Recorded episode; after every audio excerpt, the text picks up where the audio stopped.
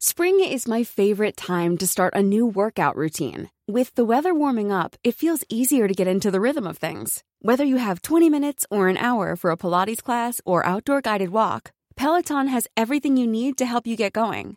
Get a head start on summer with Peloton at onepeloton.com. Hey, I'm Ryan Reynolds. Recently, I asked Mint Mobile's legal team if big wireless companies are allowed to raise prices due to inflation. They said yes. And then when I asked if raising prices technically violates those onerous two year contracts, they said, What the f are you talking about, you insane Hollywood ass? F- So to recap, we're cutting the price of Mint Unlimited from $30 a month to just $15 a month. Give it a try at mintmobile.com slash switch. $45 upfront for three months plus taxes and fees. Promo rate for new customers for limited time. Unlimited more than 40 gigabytes per month. Slows. Full terms at mintmobile.com. Herzlich willkommen bei Pool Artists.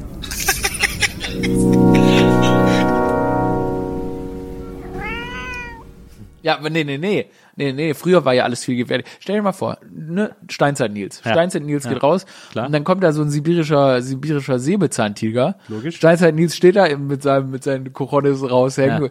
Ich frage mich wahrscheinlich, was su super Harry zwar, Ja.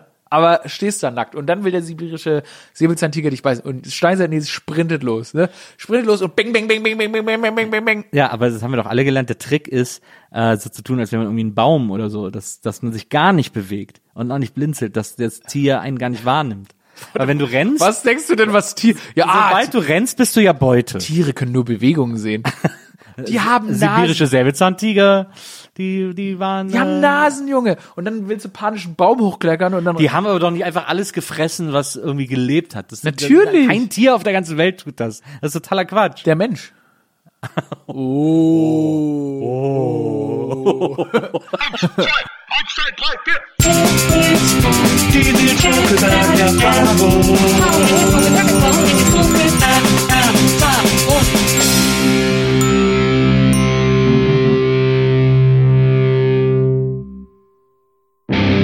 Herzlich willkommen, liebe Hörerinnen, herzlich willkommen, liebe Hörer. Eine neue Folge der Nils Bokelberg Erfahrung NBE ist hier am Start. Und ich habe heute einen Gast, ähm, über den freue ich mich tatsächlich sehr. Ähm, er ist einer, ne, er ist äh, nicht nur einer. Also das, ich muss das sofort relativieren. Oh, jetzt er ist aber. der bestaussehendste komische Mensch in den deutschen Medien, den es glaube ich jemals gegeben hat. Oh. Und äh, und er ist so ein lieber Kerl. Ich freue mich, wenn ich ihn sehe. Herzlich willkommen, Aurel Merz. Oh, jetzt bin ich erstmal, jetzt bin ich ja schon, jetzt bin ich ja schon total rot. Also viel, das wird so, Aber das- aber aber, so, aber so, ja, aber du bist nur auf meine optische Optik gegangen. Ja, ja. Ne? Leid. Inhaltlich, Also, na Nur das Äußere bei dir.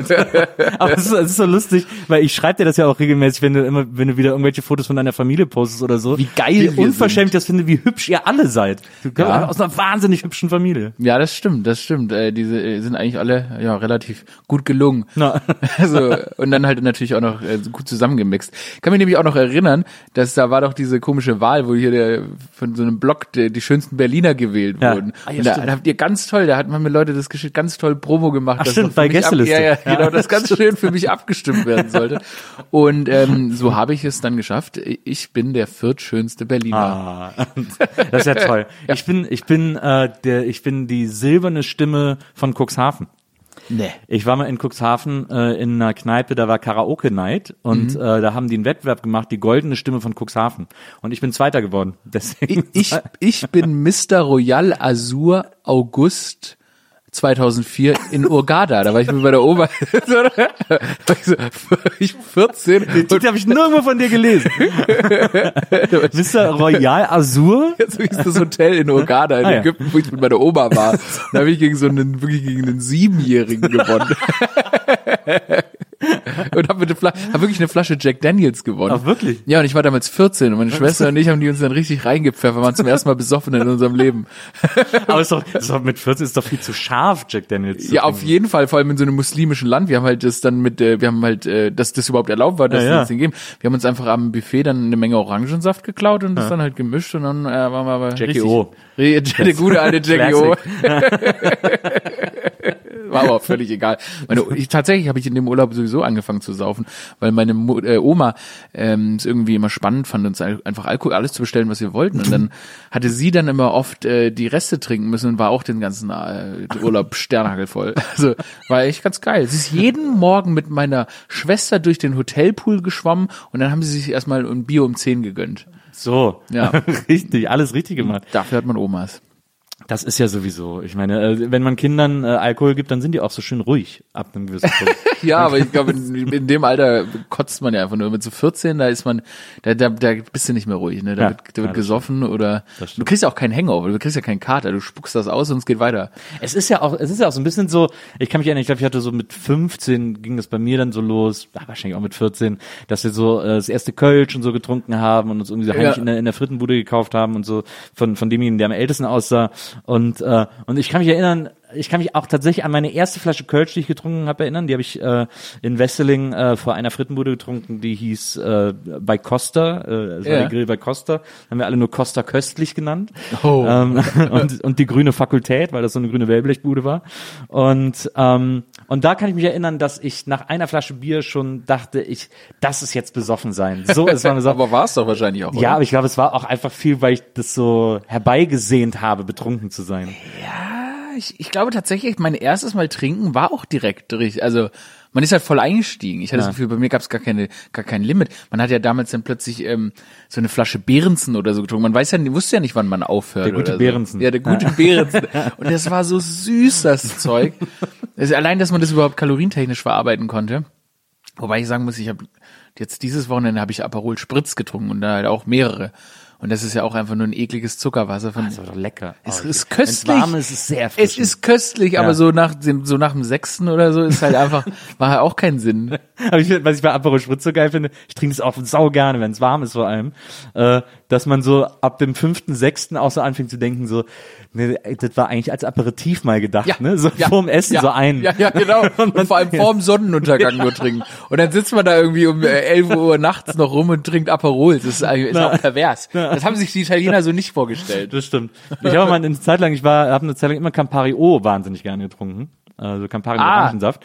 Und, ähm, und ich habe zu der Zeit aufgelegt in München damals, ich habe in München gewohnt und äh, in, so einem, in so einer kleinen Bar aufgelegt und habe dann ganz oft zum Auflegen am Anfang mir immer so einen Campari O geben lassen, um zum, zum Eingrufen Ja. sozusagen. Und der Barkeeper hat das gemerkt so und dann kam ich irgendwann wieder zum Auflegen und dann wollte er mir so einen Gefallen tun und wollte mir so was, was Schönes Ja. gönnen. Und dann hat er mir so ein Weißbierglas Campari O gemacht. So ein ganzes Weißbierglas voll mit Aber Campari. das demotiviert doch, das ist doch nicht dasselbe. Ja, aber du kannst dir nicht vorstellen, was ich für ein Sodbrennen nach diesem Glas hatte. Das, mir ist die Magensäure wirklich bis in die Nase gestiegen, weil dieser Orangensaft so viel war und ich das natürlich so schnell getrunken habe. Ähm, das ist nicht zu empfehlen. Also Campari und Weißbierglas. ist lustig. Sodbrennen ist auch so eine Sache, das kennen manche. Ich kenne es nicht. Ich weiß nicht, Du was hattest das noch bedeutet. nie Ich weiß nicht, was das bedeutet. Nee. Ich so irgendwie so muss da irgendwie so brennen oder man stößt sauer auf, aber ich kann es mir nicht vorstellen. Du bist nicht nur der schönste, sondern auch der äh, glücklichste Comedian. Ja, mit einer wunderbaren Landes. Darmflora. Ja. Ist ja Magen, ist eine, ist eine Magen, äh, ist eine Magensache. Äh, Sodbrennen ist sozusagen, dann ist äh, dein Magen denkt, er hätte super viel zu tun, hat dann gar nicht so viel zu tun. Meistens kommt das durch Säure irgendwie zustande, wird das so gereizt und dann steigt die Magensäure die Speiseröhre hoch. Und dann ah, hast du so ein ganz komisches Brennen in der Speiseröhre. okay, und dann ist der Magen quasi enttäuscht. Genau, und der Magen ist dann super übersäuert und dann muss man oft irgendwas Basisches. Es gibt ja auch so, so, so Salztabletten, Emser Salz heißen die. Dann nimmt man dann so zwei von, das ist eigentlich nur so Salz, so Ja. gepresstes Salz, äh, und dann ist das auch wieder weg nach einer Viertelstunde. Na gut, na gut. Oder was- Ich hoffe, ich werde es nie brauchen. Ja, das hoffe ich auch. Was man in der Apotheke immer kriegt, das ist ganz fies äh, gegen Sodbrennen, ist so Zeug, ich weiß gar nicht, wie Riopan oder so ähnlich heißt das. Ähm, das sind so kleine Tüten, ist wie so, wie so, fast wie so Quetschis, die so Kinder kriegen, Ja. diese, diese, diese, diese kleinen Joghurts. Und das ist auch so eine Art Joghurt, den schluckst du dann runter und der legt sich wie so ein Film über die Speiseröhre, damit die von der Säure nicht mehr angegriffen wird. Das ist die Klassiker, solche Klassikerprodukte für die Leute, die sich in so, in, wo ich mir immer denke, ich hoffe, ihr habt wirklich, ihr habt wirklich Riesenvermögen für diese Werbung bekommen. Diese Leute, die im Auto sitzen und dann gucken sie immer so, als würden sie so einen Furz wegdrücken und gucken sie zu ihrer, zu so ihrer Rentnerfreundin rüber und dann sagen sie, hast du es wieder? Und dann sagen die so, ja, und dann greifen die sich an den Magen, da kommt so eine Grafik von so einem Darm, wo man sieht, wie irgendwie so eine Säure nach oben stimmt und dann so, bei Sodbrennen und Blähungen Riozepan oder so. Und stelle ich mir so, ja cool, du bist jetzt als Furzgesicht. Also ist für immer, ist für immer die, entweder die Oma aus der Furzwerbung oder also, ich, wirklich, das muss sich finanziell lohnen. bevor, wir- bevor wir da weiter reingehen, äh, ich, äh, das, der Sinn der Nils Burgberg Erfahrung ist auch immer, dass die Gäste sich hier wie zu Hause fühlen sollen, Ja. richtig wohlfühlen sollen. Deswegen haben wir dich gefragt, was du für Snacks willst. Da hast du gesagt Gummibärchen, Ja, also geil. Gummibärchen besorgt. Bei Drinks hast du gesagt, ist mir egal, ich lasse mich überraschen. Ja. Ähm, ich habe einen äh, sehr leckeren Rosé, den ich gestern äh, gekauft habe, wo ich einen Minischluck von probiert habe, den ich äh, empfehlen kann, falls du ein Roséchen trinken willst. Ich bin sofort dabei, ja, ja, bring it on. Ja, dann Rosé. Und Gummibärchen vor allem, ich habe ja in den Gummibärchen hier schon ein bisschen genascht. Das sind so Gummibärchen, die kleben so hardcore in den Zähnen. Also wenn sich irgendjemand wundert, warum ich ähm, ein bisschen komisch nuscheln werde oder manchmal die Zähne nicht richtig auseinander bekomme, ist nicht daran, dass ich einen Sprachfehler habe. Es sind einfach nur sehr klebrig. Ja, also, genau. Ich bin mundfaul. Ich habe einfach keine Lust heute zu reden. Übrigens, achso, äh, was wir auch mal machen, ist, dass wir äh, versuchen rauszufinden, wer könnten so äh, Idole oder Vorbilder unserer Gäste sein, damit man sich auch richtig wohlfühlt und stellen dann immer ein Porträt äh, der Person äh, zur Verfügung. Bei dir haben wir ein äh, zugegeben relativ altes, aber sehr charmantes Bild von äh, Craig Ferguson äh, rausgesucht. Ah, ich Craigy die- Fergie. Weil ich werde hier angestarrt von so einem, so einem alten Marine und ich frage mich die ganze Zeit, ob das irgendwie so eine Message senden soll, dass wenn ich mich nicht benehme, ich verprügelt werde. Ah, Nee, weil du hast mal in einem Interview erzählt, dass du, äh, da ging es vor allem, glaube ich, auch um deine Late-Night-Show damals auf Tele 5, äh, Boomerama. Da hast du gesagt, dass Jimmy Fallon, dass du Jimmy Fallon bewunderst, der wäre schon toll und so. Aber dein Vorbild wären eigentlich andere äh, Late-Night-Talker. Eher so Leute wie Craig Ferguson, den schon de zu dem Zeitpunkt, glaube ich, kaum noch einer kannte in Deutschland. Ja, tatsächlich. Also Craig Ferguson, ein wahnsinnig guter Talker. Ich fühle mich trotzdem von dem Bild sehr, sehr bedroht, weil Craig Ferguson ist auch eine sehr, sehr bedrohliche Person. Na, findest du? Ich finde den immer so, so niedlich in der, in der, Aber in so unberechenbar, in der ne? Du weißt jetzt, wüsstest nicht, wo, wie, wie, wie, wie, wie er arbeitet, wohin sein Kopf wandert und er ist sehr, sehr schnell im Kopf. Na. Aber gut, so, so ist er, so ist er, finde ich, ein gutes Opfer, wenn er da einfach nur still steht und ich über ihn urteilen kann. Aber ja, jetzt, jetzt verstehe ich das, warum ich von Craig Fer- Hallo Craig, grüß dich. Hast du mal das äh, Stand-up von ihm gesehen Ja, auf Netflix? gesehen, fand ich teilweise gut. Echt? Ich fand Teilweise. es so enttäuschend schlecht. Ich habe Also- nicht mehr erwartet. Ich habe viel mehr erwartet. Ich find, fand ihn so toll als, als Late-Night-Host. ich war ein besonderer Late-Night-Host, Ja, ne? total. Fand ich auch. Weil er so, wirkte un, also so schön, so angenehm unvorbereitet. Ja, und diese, ich glaube, was immer gut ist, äh, Prost, wir stoßen erstmal an, zum Wohl. Boah, direkt alle Lampen an nicht. Ah, der ist lecker.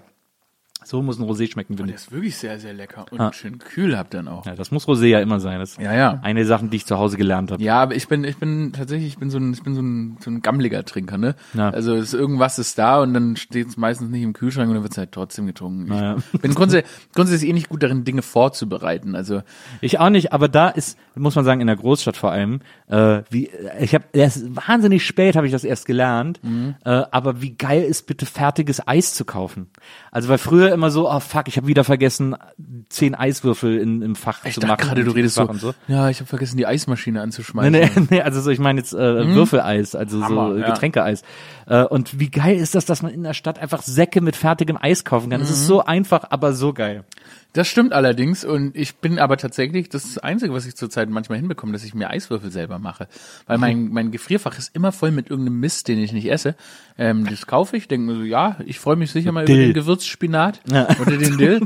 Und der belagert dann halt das Ding. Ich habe tatsächlich, ich habe gestern, ich habe gestern ungelogen mein Gefrierfach aufgemacht und da lag einfach ein Pullover von mir drin. Aber das ist erstmal so eins, zwei, drei. Warum ist der komplette, das komplette Gefrierfach mit einem Pullover von mir voll? Und mir eingefallen, ah, ich habe mich in einen Kaugummi gesetzt vor so einem Monat oder so. Ah, diese- und, und hatte da gedacht, das ist sicher eine schlaue Idee. Ich habe das mal irgendwie bei, bei TAF gesehen Ja, ja. oder so, steckt das da rein oder Galileo, da habe ich das da reingesteckt und dann äh, gut, einen Monat später einen Monat später kratze ich den da ab und lass mich dir was sagen, das bringt gar nichts. Ja, vielleicht ist ein Monat zu lang. Ich habe keine Ahnung, das ist jetzt einfach sehr, sehr kalter Kaugummi an meinem, an meinem. Und ich bin ja auch so ein Typ, ich würde es dann auch wieder zurückstecken. Ja. Weil ich mir so, ah, das Problem löse ich später. Gut, dass du keinen Sekt oder so ins, ins Tiefkühlfach, weil das explodiert ja, glaube ich, irgendwann. Ja, ja, aber Alles- auch da alles auch alles schon passiert. Ich bin einfach, äh, naja, Planung, ne? Planung ist nicht so mein Ding. Ja. Aber äh, das äh, ist ja auch, äh, das macht dich ja zum Teil auch aus. Also du bist in, du bist in Stuttgart geboren. Lustigerweise immer, wenn von dir die Rede ist, wenn Maria und ich zum Beispiel irgendwie über ein Video von dir reden, dass wir uns dann zeigen oder so, sprechen wir immer vom Aurel, weil du uns ja mal Aurel, hier gell? bei WIMAF erzählt hast, äh, dass deine Lehrer im Schwabenländle immer vom Aurel. Am Ländle nennen die dich Aurel, gell? Der Aurel. Ah, ja, klar. Weißt du, da ist auch ein bisschen so ein Trotz von denen. Ich denke mir immer, weißt du, wenn die Schwaben da, wenn die Schwaben da in der Fußgängerzone befragt wurden zu irgendeinem politischen Geschehen, da reden die immer besonders Schwäbisch. Und immer so, ja, ihr disqualifiziert euch für jeden Diskurs über die Landesgrenzen von Baden-Württemberg hinaus. Aber das machen die aus Stolz. Und Politiker ja auch. Ich meine, wenn du jetzt so äh, Winfried Kretschmann oder so hörst, der spricht mit so einem extrem unterdrückten Schwäbisch. Ja. Das macht mich so sauer. Warum sprichst du nicht einfach Hochdeutsch, wenn du Naja. dir schon so viel Mühe gibst? Und auch Cem Özdemir oder so. Und sich so sagte, das ist der Türken-Obama, ist unser deutscher Obama. Naja, naja, ich meine, Geht so. Geht so, ne? Weil äh, dieses Schwäbische ist schön, dass sie so stolz drauf sind, aber so ein bisschen Hochdeutsch wäre nicht schlecht. Das fanden ja alle so toll bei äh, Jim Özdemir, als er zuletzt so ein Interview gegeben hat in der Fußgängerzone und so einen Typen da so reingequatscht hat und er so gesagt hat, ja, verpiss dich. Das war, sorry, aber wie, sorry, aber das war so, das war so, äh, geh weiter. Äh, äh, da, wo der, dieser Walter, der ihm da, da damals in diesem Video, dem eine gescheuert hat, da gibt's doch dieses Kiez-Video. In Hamburg, ja, genau. Besser ist es. Naja, ja, so hätte er es machen sollen. So war Cem Einfach so eine Schelle. Ja, wie so eine sofort. Schelle hätte er ihm noch geben können. Ich fand das so, richtig- so dünnhäutig. Also, das war für mich tatsächlich der Top Cem Özdemir-Moment. Ja, das stimmt, das, das fand ich auch. Das fand ich auch. aber du bist in äh, Stuttgart geboren äh, und aufgewachsen, ähm, zur Schule gegangen. Du hast mal gesagt, Stuttgart wäre eine arrogante, reiche, eklige Stadt. Boah, ey, habe ich gesagt? Hast du äh, über deine Heimat gesagt? Habe ich über meine Heimat Aurel. gesagt. Habe ich das so negativ gesagt oder habe ich es mit einem Lachen gesagt? Also ich weiß nicht, ob ein Lachen das abschwächen wird. Du weißt, ich sag das meiste mit dem Lachen, so trocken aus deinem Mund Ja, übel. Ja, Lass ja. mich's nochmal sagen. Ja. Stuttgart ist eine arrogante, reiche, ekelhafte Stadt. Ja, Stimmt, plötzlich ist es, plötzlich ist der neue Claim fürs Stuttgarter Cool. Stadtmarketing. Klingt irgendwie cool. Nein, also tatsächlich Stuttgart ist eine sehr, sehr oberflächliche Stadt. Ähm, ist auch gut für Stuttgart, dass es so, so einen gewissen äh, Wohlstand da gibt, ne? Also der, ich meine, es ist unfassbar. Ich, als ich nach, zum ersten Mal vor zehn Jahren war das in Berlin ja auch noch anders. Da waren, standen hier wirklich nur richtige Schrottkarren rum. Aber in Stuttgart war wirklich so Porsche und Porsche und Porsche aneinander gereiht. Ähm, und da gibt's einfach eine wahnsinnig e- tatsächlich ekelhafte äh, Wohlstandsgesellschaft, die auch in, unfassbar arrogant ist und sich nur um sich selber dreht. Hier, wer fährt den Mercedes, wer fährt das? Und das sind halt einfach so Elemente in Stuttgart, die wirklich einfach, die sind einfach extrem unschön. Und ich habe da wirklich die hässlichsten Seiten von Stuttgart erlebt, gerade so von so Rich Kids, die wirklich einfach Leute zusammenschlagen und dann von irgendwelchen, also da gibt's wirklich eine Story, da wurden die wurden so Rich Kids wurden von dem Anwalt, von dem Amokläufer von Winnenden dann verteidigt vor Gericht, wo sie so einen Typen fast totgeschlagen hatten. Und das ist wirklich so eine Seite in Stuttgart, die man sagen muss, das hat echt eine, eine, eine dunkle Seite. Aber mittlerweile, und ich kann sein, dass ich da irgendwie in dieser Bubble war. Also Ich weiß nicht genau, warum ich in dieser Bubble war, weil ich eben nicht aus einer richen Familie komme, aber doch irgendwie äh, es ein paar Bezugspunkte ähm, immer wieder zu diesen Klicken gab und äh, ich dem dann vielleicht so besonders ausgesetzt war. Und ähm, das äh, war unerträglich. Und jetzt so mit ein bisschen Abstand äh, auch mal andere Seiten von Stuttgart sehen, wenn ich jetzt mal zurückgehe, was ich kaum mache, dann sehe ich auch, da wohnen auch ein paar normale Menschen und auch ein paar nette äh, Leute. Und äh, viele Leute sind, man lernt ja auch, wenn man da aufwächst, lernt man ja auch wirklich, ich bin wirklich in Stuttgart Downtown aufgewachsen, da lernst du nicht so richtig äh, Heslach, oder? was? Nee, nee, genauso, nicht, nicht das, Also- nee, sondern wirklich so, einfach so Stuttgart, so in der Nähe vom Schlossplatz Okay, einfach. ja, Äh, und dann lernst du da auch nicht so richtig Leute kennen, die, oder Studenten oder so, kennst du ja als Schüler auch nicht, oder Ja, die dazuziehen und das Stadtbild auch prägen, sondern du hängst da in so einer, in so einer komischen, komischen Blase rum, die wirklich unschön ist und, ähm, ich glaube, ich hatte einfach reiche Freundinnen. Ich glaube, da, Weil, ich glaub, also ich hatte einfach sehr, sehr reiche Freundinnen. Ich hatte ich wirklich einfach eine stinkreiche Freundin. Das war natürlich ein Entry in so eine eklige Blase. Äh, die Leute waren da auch, ja, ich hatte mehrere reiche Freundinnen. Das ist es einfach, ja. Aber das, ich meine, das ist so, so, Privatschulfreundinnen hatte ich, ja. na, aber so Leute gibt's ja in jeder Stadt. Also es ist doch jetzt kein Stuttgart-spezifisches Ding, dass so Rich Kids scheiße sind. Voll. Und ich glaube auch, ich glaube auch, Stuttgart ist eine sehr, sehr reiche Stadt, ist klar, aber ähm, trotzdem äh, hat mir wahrscheinlich lange so ein bisschen die Sicht außerhalb, die, außer dieser Bubble rausgefehlt. Und deshalb war ich, stand ich der Stadt sehr, sehr kritisch gegenüber. Ähm, man muss dazu sagen, meine Eltern sind auch aus Stuttgart weggezogen, ähm, vor drei Jahren nach Berlin, auch weil ihnen das alles zu klein war und alles zu viel Gossip war und es einfach nicht so, es ist keine freie Stadt. Also du, du hast nicht dieses Lebensgefühl wie hier in Berlin, wo du auf die Straße rausgehst und ähm, du kannst machen, du fühlst dich einfach frei, niemand interessiert sich für dich, das ist total angenehm. Und da schaut schon jeder über, über den Zaun rüber und so weiter. Aber die Schwaben, und das muss man jetzt auch in der Hinsicht auch mal in Schutz nehmen, sind teilweise auch wirklich sehr, sehr nette Leute. Also ähm, nicht alles an Stuttgart ist scheiße, aber ich bin mir nicht sicher, ob es sich so richtig gut entwickelt. Das letzte Mal, als ich da war, bin ich da durch so ein Viertel gelaufen, das sieht mittlerweile aus wie Dubai. Also da ist so, da ist so ein Tesla-Shop, da sind irgendwie so, keine irgendwelche Horrormarken, wo dann nur so Saudis shoppen gehen, weil das Ja. alles so teuer ist. Also es ist nicht die bodenständigste Stadt, Nils. Also du kommst ja aus dem, aus dem Pott, ne? Äh, Ich komme aus Köln. Das ist doch Pott, oder? Nee, das äh, Rheinland geht so bis, äh, bis zu dieser komischen Stadt, also dem Parkplatz von Köln, äh, Düsseldorf, Ja, bis dahin erstreckt sich das Rheinland und dahinter geht der Pott los. Ja, ja, klar. Also Dortmund, Bochum. Ja, ich meine, komm, sind wir mal ehrlich, in Köln riecht schon auch ein bisschen nach Kohlekraftwerk. Also, also jetzt. Das ist eine Unverschämtheit. wird er ganz oi, in Köln wenn überhaupt, dann nach der er Wesselinger Chemie. Denn ich komme nämlich aus Wesseling. Ah, hey, ich war doch neulich in Wesseling. Ja, ich weiß, hab ich dir doch geschrieben. Ja, stimmt, ich war auf so einer. Du warst in meinem Heimatort. Hey, und was ist, was zur Hölle ist da los? Wirklich so für einen kleinen Dorf gibt's vier Haltestellen. Also, Ja, Wesseling also- übertreibt Hardcore. Hallo, Wesseling ist ein wichtiger Industriestandort in der Region. Ja, ja. Ich habe leider die Nils Bokelberg-Statue gesorgt. Bist du der berühmteste Sohn Wesselings? Äh, nee, ich glaube, äh, das, das berühmteste Kind Wesselings ist äh, Ulrike Meifert, äh, 1983 oder so Olympiasiegerin. Ähm? Im äh, Hochsprung, glaube ich. Ja, aber du bist doch, äh, du bist doch bekannter als Ulrike Mummelsbach. Aber das Stadion in Wesseling ist nach ihr benannt, nicht nach mir. Wie geil wäre das, wenn das Stadion in Nils Bokelberg Stadion umbenannt werden würde. So, ja, und, und wieder ein Punkt für die Männer. Das, einer, einer der berühmtesten Hochspringerinnen wird umbenannt in einen Mann. ja, ich, will, ich, will, ich überlege auch die ganze Zeit, wie ich das machen kann.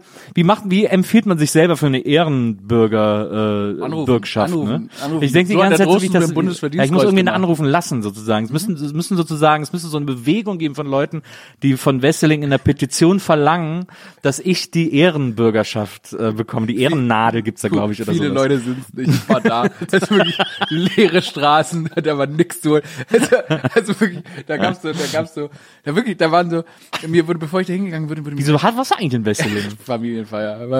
Aber wurde mir da gesagt, da wurde mir in Wesseling wurde mir gesagt, hey, ähm, Hier kommt der Nils Bogelberg her. nee, nee, der, fast. Mir wurde gesagt, es gibt, es wurde, mir wurde gesagt, ja, wir haben jetzt auch eine Flüchtlingsfamilie in Wesseling. Laufe ich rum ähm, mit einer Person, die sich da auskennt, und dann läuft da äh, mir hier so eine, ähm, dann laufen mir so drei dementsprechend aussehende Kinder entgegen und ich so, oh, sind sie das? Und sie so, ja. Und ich so, wirklich, also das sind die ersten Leute, die mir treffen. Es gibt diese eine Familie, die alle wissen, wo sie wohnen. Die alle wussten, wo sie wohnen. Es war wirklich so, jeder kennt die, jeder weiß, das ist, ich fand das, also der Immigrationsanteil in Wesseling, der ist wirklich, der, also, Na, das, also, da muss ich aber Wessling tatsächlich in Schutz nehmen. Das stimmt nicht so ganz. Wessling hat tatsächlich, äh, als, äh, äh, als es darum ging, ähm, asylsuchende Menschen unterzubringen, hat Wesseling sofort äh, gebaut. Da haben die, äh, haben die so eine, so eine Siedlung aus dem Mogelstamm, haben echt geile kleine Häuser äh, gebaut, um, um flüchtende Familien unterzubringen. Und äh, haben dann darauf gewartet, dass sie laut Verteilungsschlüssel Familien zugewiesen bekommen und haben auch immer dem Bund signalisiert, wir haben hier Platz für, weiß ich nicht, 40, 50 Familien oder lass es 30, 40 sein oder so. Aber die haben richtig geil für die gebaut und haben gesagt, diese Häuser werden jetzt für die benutzt, die haben wir extra für die gebaut Ja. und wenn die dann sozusagen weiterziehen oder oder eben integriert werden oder was auch immer die nicht mehr brauchen, dann können die sehr einfach umgebaut und in äh, und auf den freien Markt gegeben werden als äh, Ah, aber das, als, ja, okay. Familienhäuser. Das würde sich Das ja gerade echt cool. natürlich auch wieder anbieten. Das, äh, ähm, Wesseling ist ja eigentlich auch, ist ja eigentlich fast auch der Nabel zur Welt. Ich habe gesehen, es sollte eigentlich Wesseling am, äh, am Rhein heißen. Es ist ja wirklich direkt, da fließt ja, Ja. wirklich direkt der Rhein durch. Da kommen, habe ich gesehen, große Frachter aus, ich glaube sogar Columbia stand drauf, kein Witz, stand wirklich Ja. Columbia auf den Frachtern und so weiter.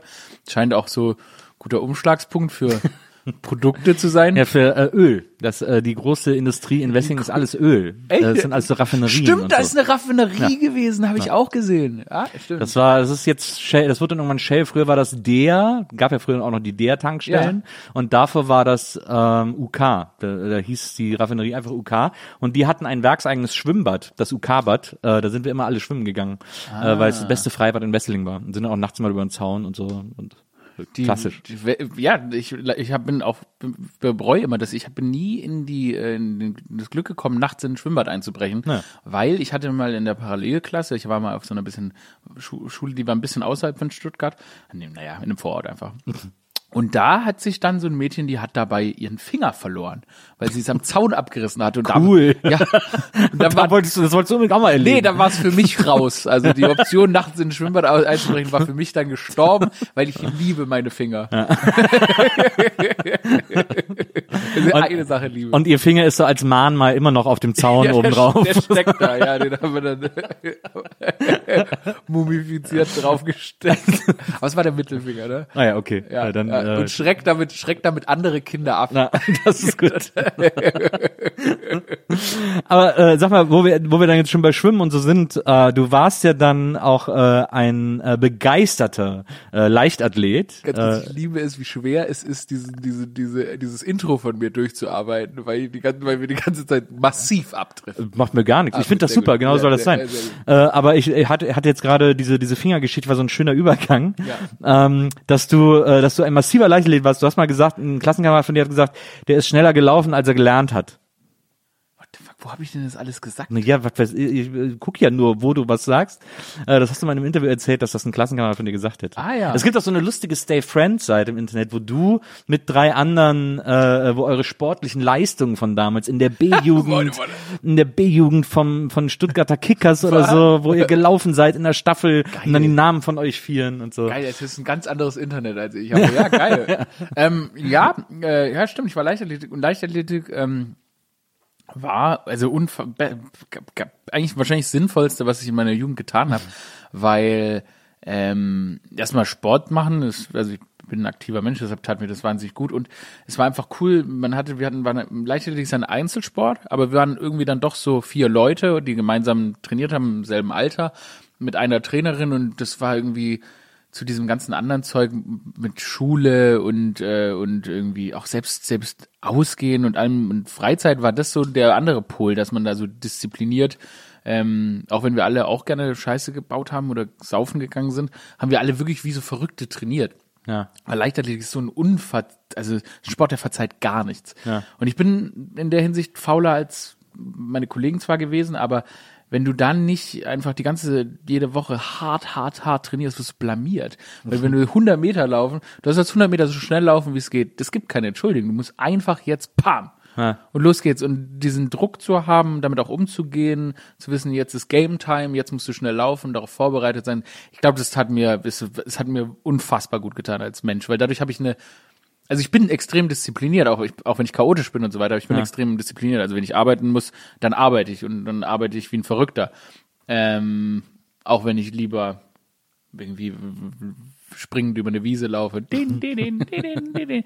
Aber wenn ich weiß, ich, es ist Game Time, dann ist Game Time. Es ist wie, und das Einzige, was daran rankommt, ist fast Stand-up, weil wenn du da auf eine Bühne gehst und jetzt musst du Stand-up machen, dann ist es ähnlich Ja. wie lauf jetzt 100 Meter. Ja. Deshalb ja, Leichtathletik war das Beste, was mir passieren konnte irgendwie. Aber hattest du da mal Ambitionen? Äh, Ich wollte der schnellste Mensch der Welt werden. Was wolltest du? Schnellste Mensch der Welt.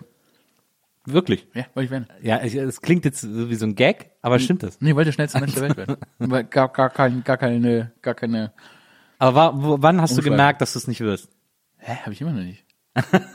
Hä, ich geb doch nicht auf, Nils. Never, never don't give up. Hey, warte, warte. Die Träume sterben erst, wenn du sie aufgibst. Du, ich habe hab dann sogar mal überlegt, ob ich nicht einfach dann wieder so in Seniorensport einsteige. Weißt du, So, ob ich der schnellste 70-Jährige der Welt werden Ja. will. Einfach so, einfach so, warum mit nicht? 30. Ja. Ja, das, das, würde, das würde mir vielleicht sogar gelingen. ähm, nee, ich meine, klar, das ist dann, also bei mir so, die höheren Ziele sind dann tatsächlich so ein bisschen an Disziplin gescheitert, weil das dann doch ein Aufwand ist. Ich habe das ein paar Mal gemacht, aber du musst ja wirklich sechs Tage die Woche eigentlich zweimal trainieren. Ähm, und das hat sich dann doch nicht vereinen lassen mit meinem Lifestyle. aber ähm, ja, also da, da, irgendwann hört man dann auf und dann ist man da auch aus diesem Traum ganz einfach rausgewachsen und hat sich irgendwie andere Ziele gesteckt. Aber ja, Aber ist das so, ich habe nie Sport gemacht. Ich fand, äh, bei uns haben früher immer, als ich Jugendlicher war, waren so die, die so Leistungssport gemacht haben oder so Fußball oder so, waren immer so ein bisschen die Ottos. Das waren so, das waren so immer diese, diese Jungs-Jungs, ne? Immer so, ey, Tunte und so bla bla. Und da hatte ich irgendwie nichts mit, da hatte ich nichts an den Hut. aber das war, siehst du ja, ich bin ja nicht so, ich bin ja kein Ja. Jungsjunge, sondern ich bin, ich bin auch jemand, der am Baumarkt verprügelt wird von den Angestellten, wenn er da reingeht. Zu Recht. zu Recht, zu Recht. Und das ist aber Leichtathletik, weil in Leichtathletik hast du nicht dieses, hey, wir sind alle zu zwölf irgendwie in einem, in ein einem so Bus die und riech unter meinem Arm und so, sondern wir waren wirklich vier Außenseiter, die da zusammen trainiert haben und äh, ihr Ding gemacht haben und ähm, das, das ist ein Unterschied, weil du hast, das ist kein Teamsport und ich finde, diese Prolligkeit bei Sport entsteht Ja. oft in Umkleidekabinen, wenn Ja, ja. du da zusammen abhängst und Das stimmt. Dann also, gibst du dir einen lustigen Flutschi oder so, was auch immer das bedeutet. Aber so Hockeyspieler, in Stuttgart waren es die schlimmsten, waren die Hockeyspieler. Das waren schreckliche Leute, wirklich. Und so, äh, so, so waren wir nicht, sondern es war mehr so ein, Leichtathletik als Einzelsport ist einfach ein Außenseitersport. Und ähm, deshalb habe ich da nie diese Prolligkeit entwickelt und hätte die auch nie entwickeln können. Und außen, mein Vater hätte mir oder meine Eltern hätten mich auch nicht Fußball spielen lassen, weil die das immer so schlimm fanden, wie die Eltern dann daneben standen und andere Kinder beschimpft hatten und da so krass involviert waren. Und so. Das waren meine Eltern nicht, sondern wie die auch jetzt heute noch sind.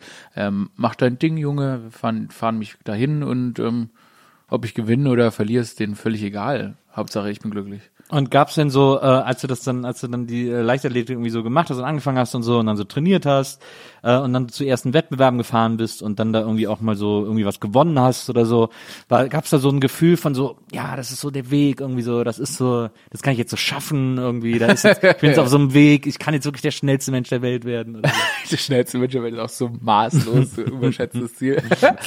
ähm, ja, nö, auch immer so von Jahr zu Jahr gedacht einfach. Äh, Das Schöne an der Leichtathletik ist, äh, du kannst ja verschiedene Sportarten wählen. Ich habe mich dann irgendwann auf 100 Meter spezialisiert, aber wenn du sehr, sehr jung bist, machst du Weitsprung, Hochsprung. Du machst das alles und du setzt dir da überall deine kleinen Ziele, freust dich jedes Mal, wenn du mit so einer goldenen Medaille oder eine, ne, silberne Medaille, ach, das ist schon unangenehm. Wenn du mit einer Medaille nach, du kriegst ja wirklich eine Medaille. Und Das ist so cool. Es gab nichts cooleres als völlig erschöpft, irgendwie Sonntagabend dann wieder zu Hause anzukommen und du hast ja so eine Medaille um den Hals. Wie schön ist das?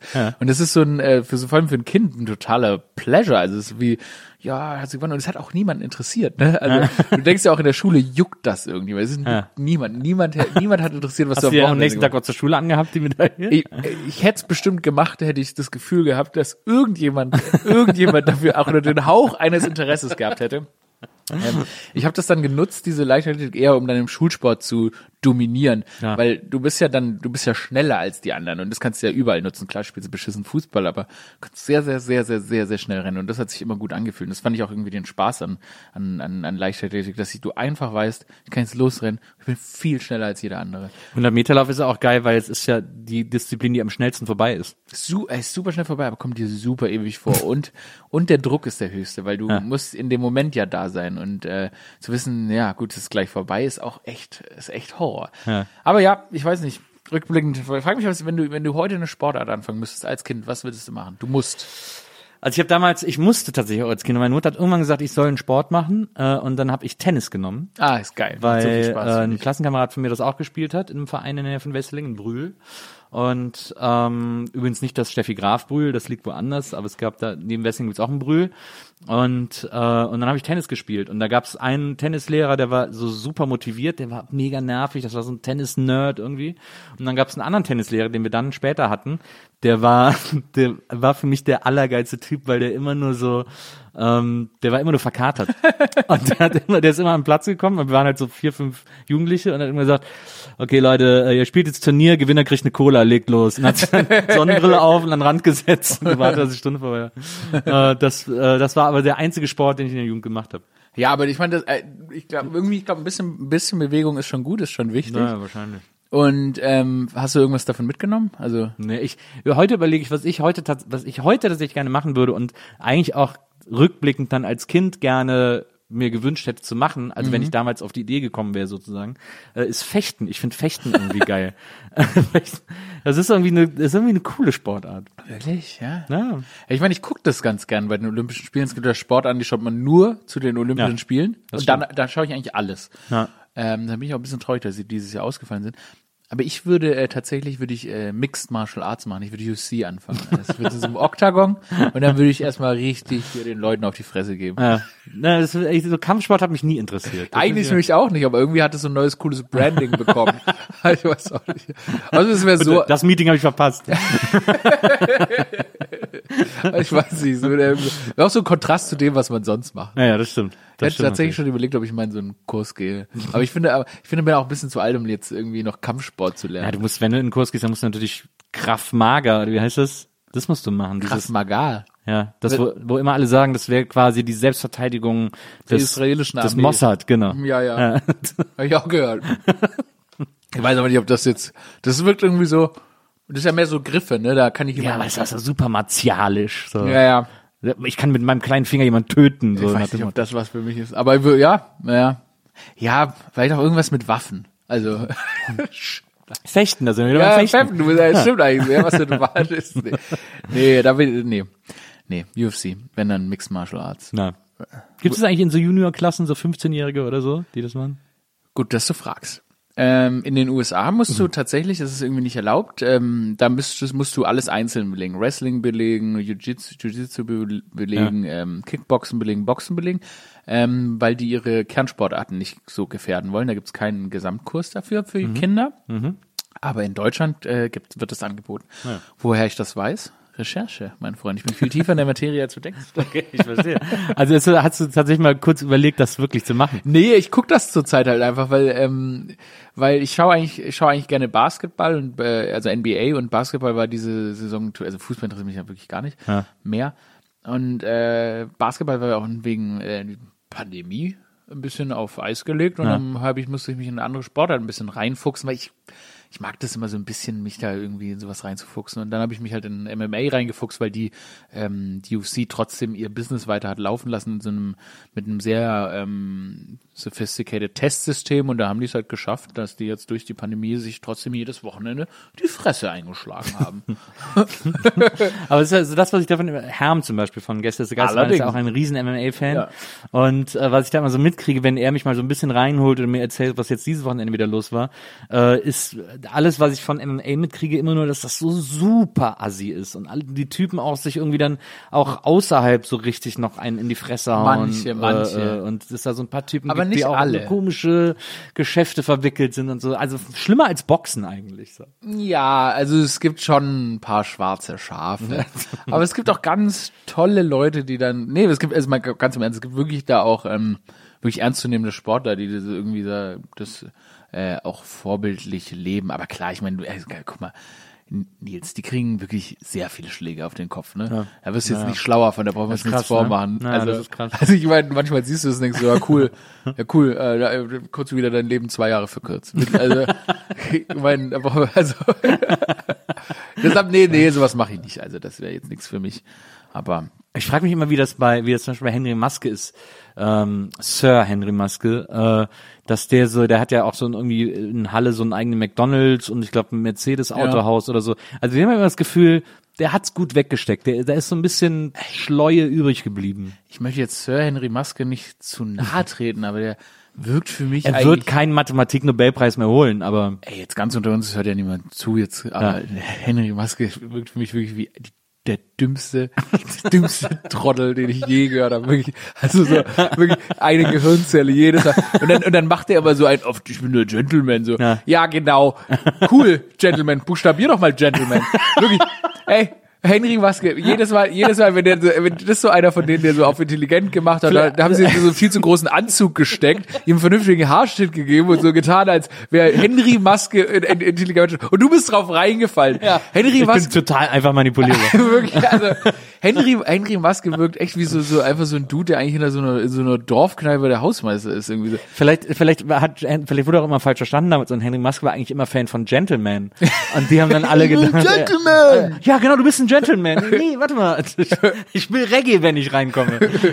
Ey. time to Stay good, man. Ja, ja, genau. Und dann immer noch dieser Opernflair. Ey, so Henry Maske für mich, ja, konnte ich nie ernst nehmen. Also fand ich schon immer dumm. Also hatte ich immer das Gefühl, ein sehr, sehr dummer Mann. Also ich will jetzt keinem Boxer zu nahe treten. Ich glaube, dass die Ich will den all- ich glaube, also die sind alle nicht so dumm wie wir, wie wir, äh, wie. Nils, ich bin auf eine krasse Schlägerei aus. Ne, ich merk das, ich merk das. Und dann kommst du mit deinem MMA um die Ecke, dann Ich warte jetzt, du einen Boxer. es, nämlich. es, glaubst du, es gibt, glaubst du, es gibt, wie alt ist Henry Maske etwa?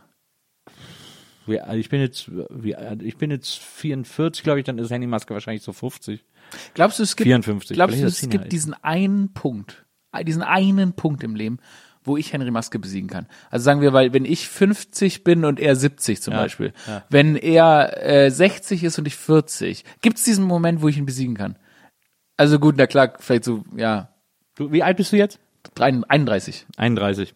Und was habe ich gesagt, wie alt er ist? 50. Mitte 50. Also klar gibt's den Punkt, wenn er so, wenn er so ganz, ah, wobei, wer weiß. Ne, wenn er 60 ist und ich 80, dann kann ich Ja, ihn ich glaube, schlagen. mit 60 sind so, die Typen, die haben immer so feste Ja, Griffe. Die haben so feste, die haben, da ist so, das sind so diese Arbeiter, diese, diese Arbeiternacken, die dann so mit 60, Mitte 60, Anfang 70 immer noch so ganz, so, so nicht merken, wie fest sie zugreifen, so, die dir auch so die Hand brechen beim Händeschütteln und so. Schlägt mich noch auf dem Sterbebett K.O. Also ich glaube, da müssen wir dann doch ein bisschen warten. Sorry, Äh, aber wie witzig wär's, wenn ich mit 60 gegen den 80-jährigen Henry Maske übelst zusammengeschlagen werde. Am Sterbebett. Am Wenn er im Sterbebett. Bett liegt und Ja. du kommst an, so, jetzt hab ich dich. Jetzt hab und ich- nur noch so, seine, seine, seine, seine, letzten, seine letzten Worte sind mich zu K.O., Alter. Dann Scham ist, und dann werde ich, dann werde ich noch mal 20 Jahre mit der Scham leben, Henry Maske nie besiegt zu haben. Na, na. Nicht mal auf dem Sterbebett konnte ich Henry Maske besiegen. oder, ich, oder ich sterbe, er schlägt mich tot. Oder oder oder äh, du gräbst ihn dann aus, nachdem er gestorben ist. Äh, Gott hab ihn sich, das dauert ja noch sehr lange, möge er noch ein langes und gesundes Leben haben. Aber du, du gräbst ihn dann aus und schlägst dann auf ihn und brichst dir sofort die Hand an der Leiche. Wahrscheinlich. Was ich lustig Gebrochene. Ah, Henry. Man merkt richtig, dass deine Generation einen ganz anderen Respekt vor Henry Maske hat. ja, wir haben, das ist, stimmt. Du bist ja wirklich, äh, du bist tatsächlich, äh, äh, äh, du bist 13 Jahre jünger als ich. 13 Jahre bin ich. Ja. Äh, das heißt also zu der Zeit, als ich mich in Stuttgart mal rumgetrieben habe äh, auf Partys, du bist 89 geboren, äh, da warst du ja so sechs, sechs, sieben. Da Geil, war er ich, kennt meinen so- Vater wahrscheinlich. da war ich dann im, im Veggie Voodoo und im Red Boah, Dog Alter, und so. Veggie Voodoo King ist so geil bis heute. Ein Na. fantastischer Falafel. Firma Bonn auch damals immer viel abgehangen. Äh, Alter, du droppst hier die Legend. Kennst du den Insane, diesen äh, Graffiti-Shop, der da war? Der war, äh, so, ah, nee, kenn ich nicht. das war so ein, das war so ein Hip-Hop-Graffiti-Laden, wo dann immer ein Kumpel von mir, der hatte immer Platten gekauft und dann sind wir da mal, so bin ich da auch manchmal mitgekommen und dann war man richtig aufgeregt. Dann stand, also so, bis, so, bis heute bin ich ja nervös, wenn ich in den Skate-Shop gehe oder so. Es gab auch so, es gab auch so einen äh, Laden in Stuttgart, äh, der war so ein bisschen außerhalb, äh, wo immer so Party war, aber ich weiß überhaupt Au, nicht, wie äh, du meinst so eine größere Halle. äh, Perkins Park oder was? Diese Assi-Ding. Aber du meinst wahrscheinlich eher so Hip-Hop-mäßig und deshalb meinst du es mit Z. Es hatte Z. Z, Z. Kann sein, ne? Boah, scheiße. Ich weiß aber, was du meinst. Und da waren auch Hip-Hop-Partys, da war alles mögliche. Naja. Z, Z, boah, Z, wie so Zalando-mäßig, aber scheiße, wie hieß das? Aber ja, ja, ja, ja. Ja, da da- gab's, äh, äh, oder kennst du, kannst du noch die Röhre? Es gab Ja, na klar, die, die Röhre ist ja legendär. Gibt's ja heute noch, oder?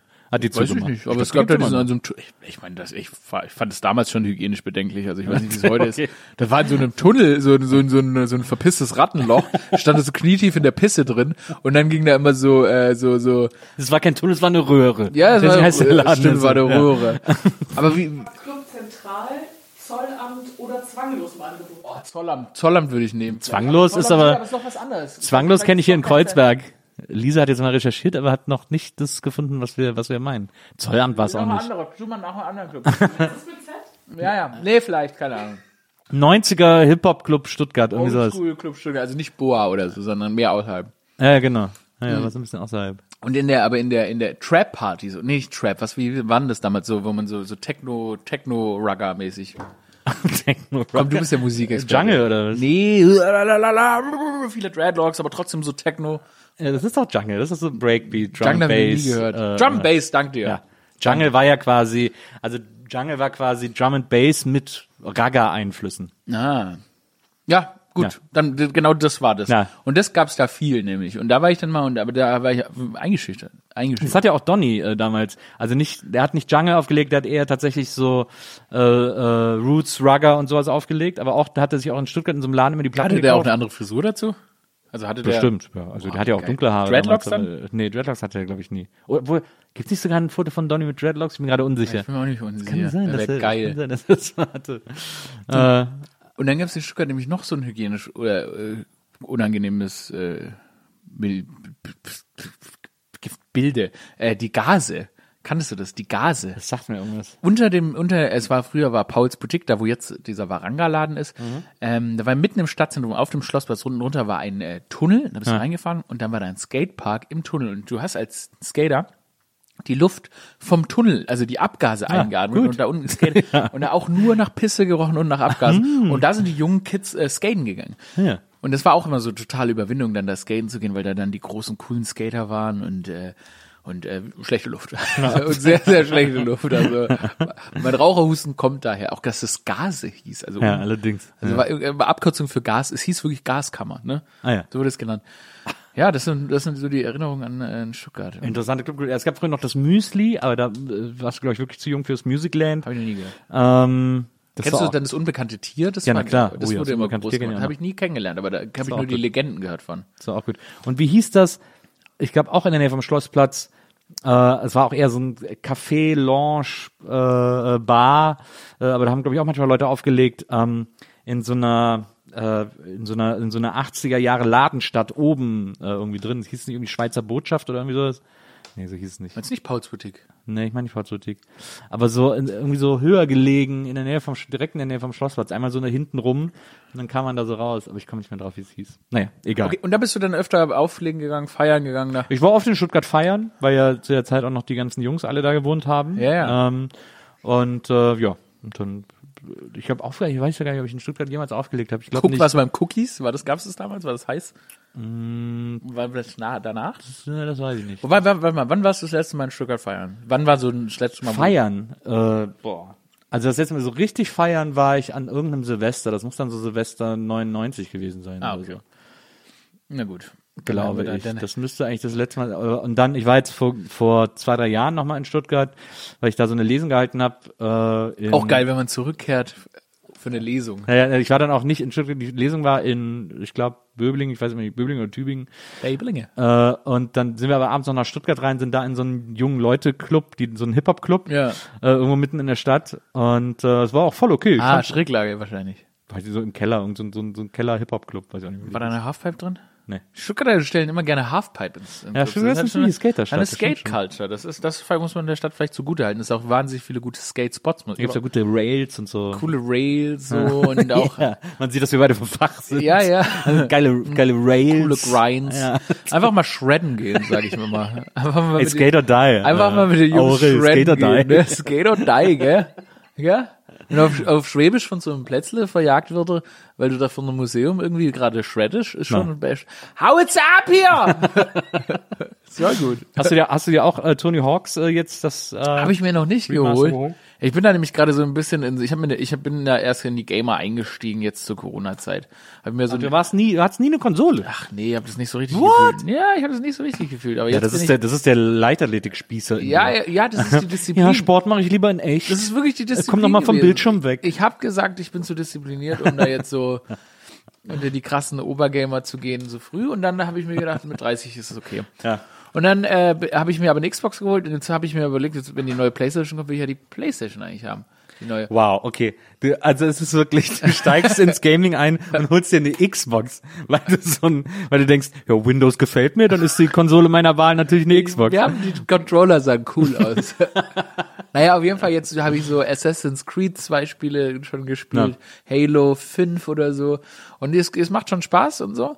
Ähm, aber jetzt glaube ich, muss ich muss ich ja wechseln und deshalb will ich mir jetzt eigentlich nicht noch neue Spiele für die Xbox holen, aber auf der anderen Seite dauert es ja auch ewig, bis diese PlayStation dann mal. Es dauert ja vor allem ewig, bis dann dafür die interessanten Spiele rauskommen. Achso, aber die kann man doch, wenn ich jetzt, man kann doch die alten Spiele sicher auch auf der neuen PlayStation spielen. Kommt immer drauf an. Also ich Ist weiß, das ich so? weiß nicht, äh, wie abwärtskompatibel die 5 ist. Ich glaube, sie ist es, ich bin nicht ganz sicher. Äh, Was ist denn deine Konsole des Vertrauens? PlayStation. Ah ja, du bist ein klasser Kla Also ich habe auch eine Switch. Ähm, PSler. ich hatte auch äh, bis zur letzten Generation auch noch X, eine Xbox immer noch, also Xbox, PlayStation und äh, äh, Switch oder äh, Wii war das ja dann damals. Ähm, aber äh, es hat sich rauskristallisiert, dass eine PlayStation einfach am meisten Sinn macht. Cool. Das sage ich nicht, weil ich mal für Sony auf, auf der Gamescom immer gearbeitet habe, sondern weil da immer einfach die meisten Spiele für rauskamen. Ja, äh, ja, das habe ich eigentlich auch gedacht. Ich weiß auch nicht genau. Ich, stimmt, ich muss auch sagen, ich hatte auch äh, Nintendo-Konsolen, hatte ich jetzt bis auf eine Switch und so hatte ich als Ja. Kind hatte ich viele Nintendo, also hatte ich Gamecube und so coole Sachen. Also ich war jetzt nicht ganz, ganz out of the Aber du hast halt kein Tony Hawks äh, gespielt. Doch, und zwar auf früher. dem Gamecube habe ich Ach, Tony Hawk- hatten Tony Hawks auf dem Gamecube. und es war die beste Zeit meines Lebens. ah. Tatsächlich habe ich fast nur Tony Hawk gespielt. Oh ja. Und äh, deshalb habe ich richtig Bock auf dieses Spiel, richtig krass Bock auf dieses Spiel. Ähm, aber du hast es schon? Ich hab's schon. Äh, ich hab's mir jetzt geholt am Wochenende. Ich habe mich so gefreut. Ich war gerade im Urlaub und hab's dann quasi äh, am äh, letzten Urlaubstag äh, mir sozusagen aus der Ferne äh, gekauft, Mhm. so dass die Konsole es in meiner Abwesenheit runterladen kann, dass ich es hab, wenn ich aus dem Urlaub nach Hause komme. Ähm, und Mhm. Hast dann, ja auch immer auf Standby, ne? Also hier überhaupt Ja, ja, nicht genau. nachhaltig. Also Ja, ja. immer ein bisschen Strom sehr, verschwenden. also sehr nachhaltiges Standby, aber dann habe ich, ich vergesse immer die auszuschalten, deswegen, deswegen gehen dann solche Sachen. Und ähm, und dann äh, und dann habe ich mich am äh, Sonntag nach dem Urlaub direkt morgens bin ich aufgestanden, habe mich sofort äh, vor die Konsole gesetzt, weil ich es nicht abwarten ja, konnte. kann ich mir vorstellen. Es fühlt sich richtig an wie Kind sein wieder. Ne? Total, ja. Und habe das gespielt und habe das auch den ganzen Tag gespielt und habe es auch sehr intensiv gespielt, aber bin dann immer irgendwann einfach an Level und so einzelne Dinge, die man holen musste, gestoßen, wo ich gedacht habe, was ist denn das für ein verficktes Scheißspiel? Ich habe mich so aufgeregt, weil manche Sachen, so, so verstecktes Tape oder so, die man so holen, man muss ja immer so Preise holen, Ja. und so Sachen, die so rumliegen. Das ist so immer die Idee, dass man da so skatet in so einem zweiminütigen Lauf und man muss verschiedene Ja, das nervt so sehr. und Das hat aber auch letztes Mal genervt. und, und dann sind manche Sachen sind so versteckt, dass du ja nur mit einem ganz speziellen Sprung, den du in einer ganz speziellen Sekunde in eine ganz spezielle Richtung ausführen musst, um da hinzukommen, wo dann die eine Ja, Sache so ist es jetzt. Ja, das war aber bei dem alten auch schon so. Ja, ja, ich, eben, das weil war ich weiß es nämlich ganz genau, weil ich an Silvester diesen Jahres oder letzten Jahres, wie man es auch immer sagt, habe ich nämlich meine alte Gamecube ausgepackt Ja. und nämlich äh, da das alte Tony Hawk gespielt. Ja, ja. Das hat mich wahnsinnig gemacht, Ja. alleine an diesem einen Tag schon. Mich hat das jetzt auch einen Tag lang. Ich bin am Ende des Tages so Ah, wütend nee, ins Bett ey. gegangen, dass ich Richtiger jetzt nicht noch, nicht noch mal wieder gespielt habe. Weil ich dachte, hä, das ist ja gar nicht möglich. Es ist Mhm. ja einfach nur Glück. Es ist ja einfach nur ein Glücksspiel. Was ist denn das für ein Scheiß? Ist für mich jetzt schon ein krasser Abturn. Ja. Ja. Sowas, äh, ich weiß, so ein Stress, so, äh, dafür, ich habe, so, äh, dafür habe ich weder Zeit noch nervliche. Ich kann, äh, ist mir echt wichtig, dass, dass die Spiele mich nicht im Alltag noch weiter beschäftigen. Also, Ja, naja. das, da, so, so weit bin ich noch nicht eingetaucht. Also, wenn ich dann mal alles, äh, wenn ich mal mit allem fertig bin, dann gerne, aber jetzt, das packe ich noch nicht. Ja, es ist wirklich, also ich, hab- ich, ich werde sicher weiterspielen, aber ich, ich habe gedacht, äh, okay, ich habe total vergessen, wie sehr mich dieses Spiel aufgeregt hat. Und ich bin ja ein extrem friedlicher Mensch, aber das Spiel macht mich einfach fertig. Das geil, vor allem, ich wollte mir tatsächlich äh, die jetzt UFC 4, um mal wieder auf den Kampfsport zu kommen, Ja. äh, kaufen. Aber Klar, wir haben jetzt viel zu lange nicht mehr drüber geredet. als wäre ich einfach, als wäre ich einfach Kampfsportler. Also meine Dafür Leidenschaft. habe ich ja eingeladen. Meine Das Leid- geht, es äh, geht ja um, ich, hab in meinem ich, ganzen ich wollte Leben mal einen UFC-Experten. Ich habe in meinem ganzen Leben noch mich noch nie gekämpft. Ne? Ich glaube, ich, glaub, ich habe drei, zweimal, drei, dreimal auf die Fresse bekommen und habe keinen einzigen Schlag ausgeteilt. Ich habe einmal, ich habe einmal zurückgeschlagen und habe aber auch, glaube ich, dreimal auf die Fresse bekommen. Ich habe mich in, in drei Kämpfen, in denen ich war, habe ich nicht einen Schuss oft bekommen.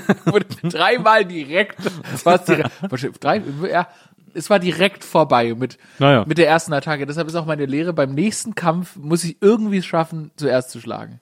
Also Kraft mager, mega, mega Kraft. Ja. Das Problem ist, dass ähm, jeder, der natürlich mit mir spricht, damit denken, rechnen muss, dass ein Kampf ausbricht. Klar, Weil- das ist ja deine Aura. Weil, nee, es ist, das, das auch, aber es ist wichtig, dass mein Gegenüber nicht weiß, dass wir in einem Kampf sind, weil ich nur, ich werde, weil er, also, ich darf nicht den ersten Kampf kassieren. Und deshalb lebt jeder, jeder lebt in Gefahr, dass er mit mir in einem Kampf Ja. ist. auch vielleicht eine gute, das finde ich eine gute Sache. Hey, an alle da draußen, falls ihr mich irgendwo auf der Straße, ist, ist immer die Gefahr, dass wir in einem Kampf sind und ihr es noch nicht wisst. Okay? Bitte schlagt mich nicht. Na, ich merke auch, hier ist auch, hier ist auch eine ganz schöne Spannung im Raum gerade. Äh, ich so ein bisschen, sitzt so weit weg, ich habe hab ein bisschen Angst, dass du über den Tisch springst und, äh, und mich hier ausnockst. das, ich merke schon, dass das passieren kann. Ich sag, wie es ist, es sind zwei Leute im Raum und eine Person davon lebt gefährlich. Ich sag jetzt nicht wer. Ich möchte nur, dass ihr beide. Stimmt. Lisa hat mir die Süßigkeiten hingestellt. Das stimmt. Aber ich habe dich eingeladen. Ja, äh, Ich habe Lisa gesagt, dass sie dich einladen soll. Ja, aber du hast mir tatsächlich auch pri äh, privat geschrieben noch. Also deshalb habt ihr eigentlich eigentlich bei Leute. Leute, jetzt passen wir mal auf. Wie, ich habe auch, es sind noch viele Leute im Haus. Ich finde auch in einem anderen, ich finde auch in einem anderen Stockwerk jemand. Also jetzt, Leute, entspannt euch. Einmal sich.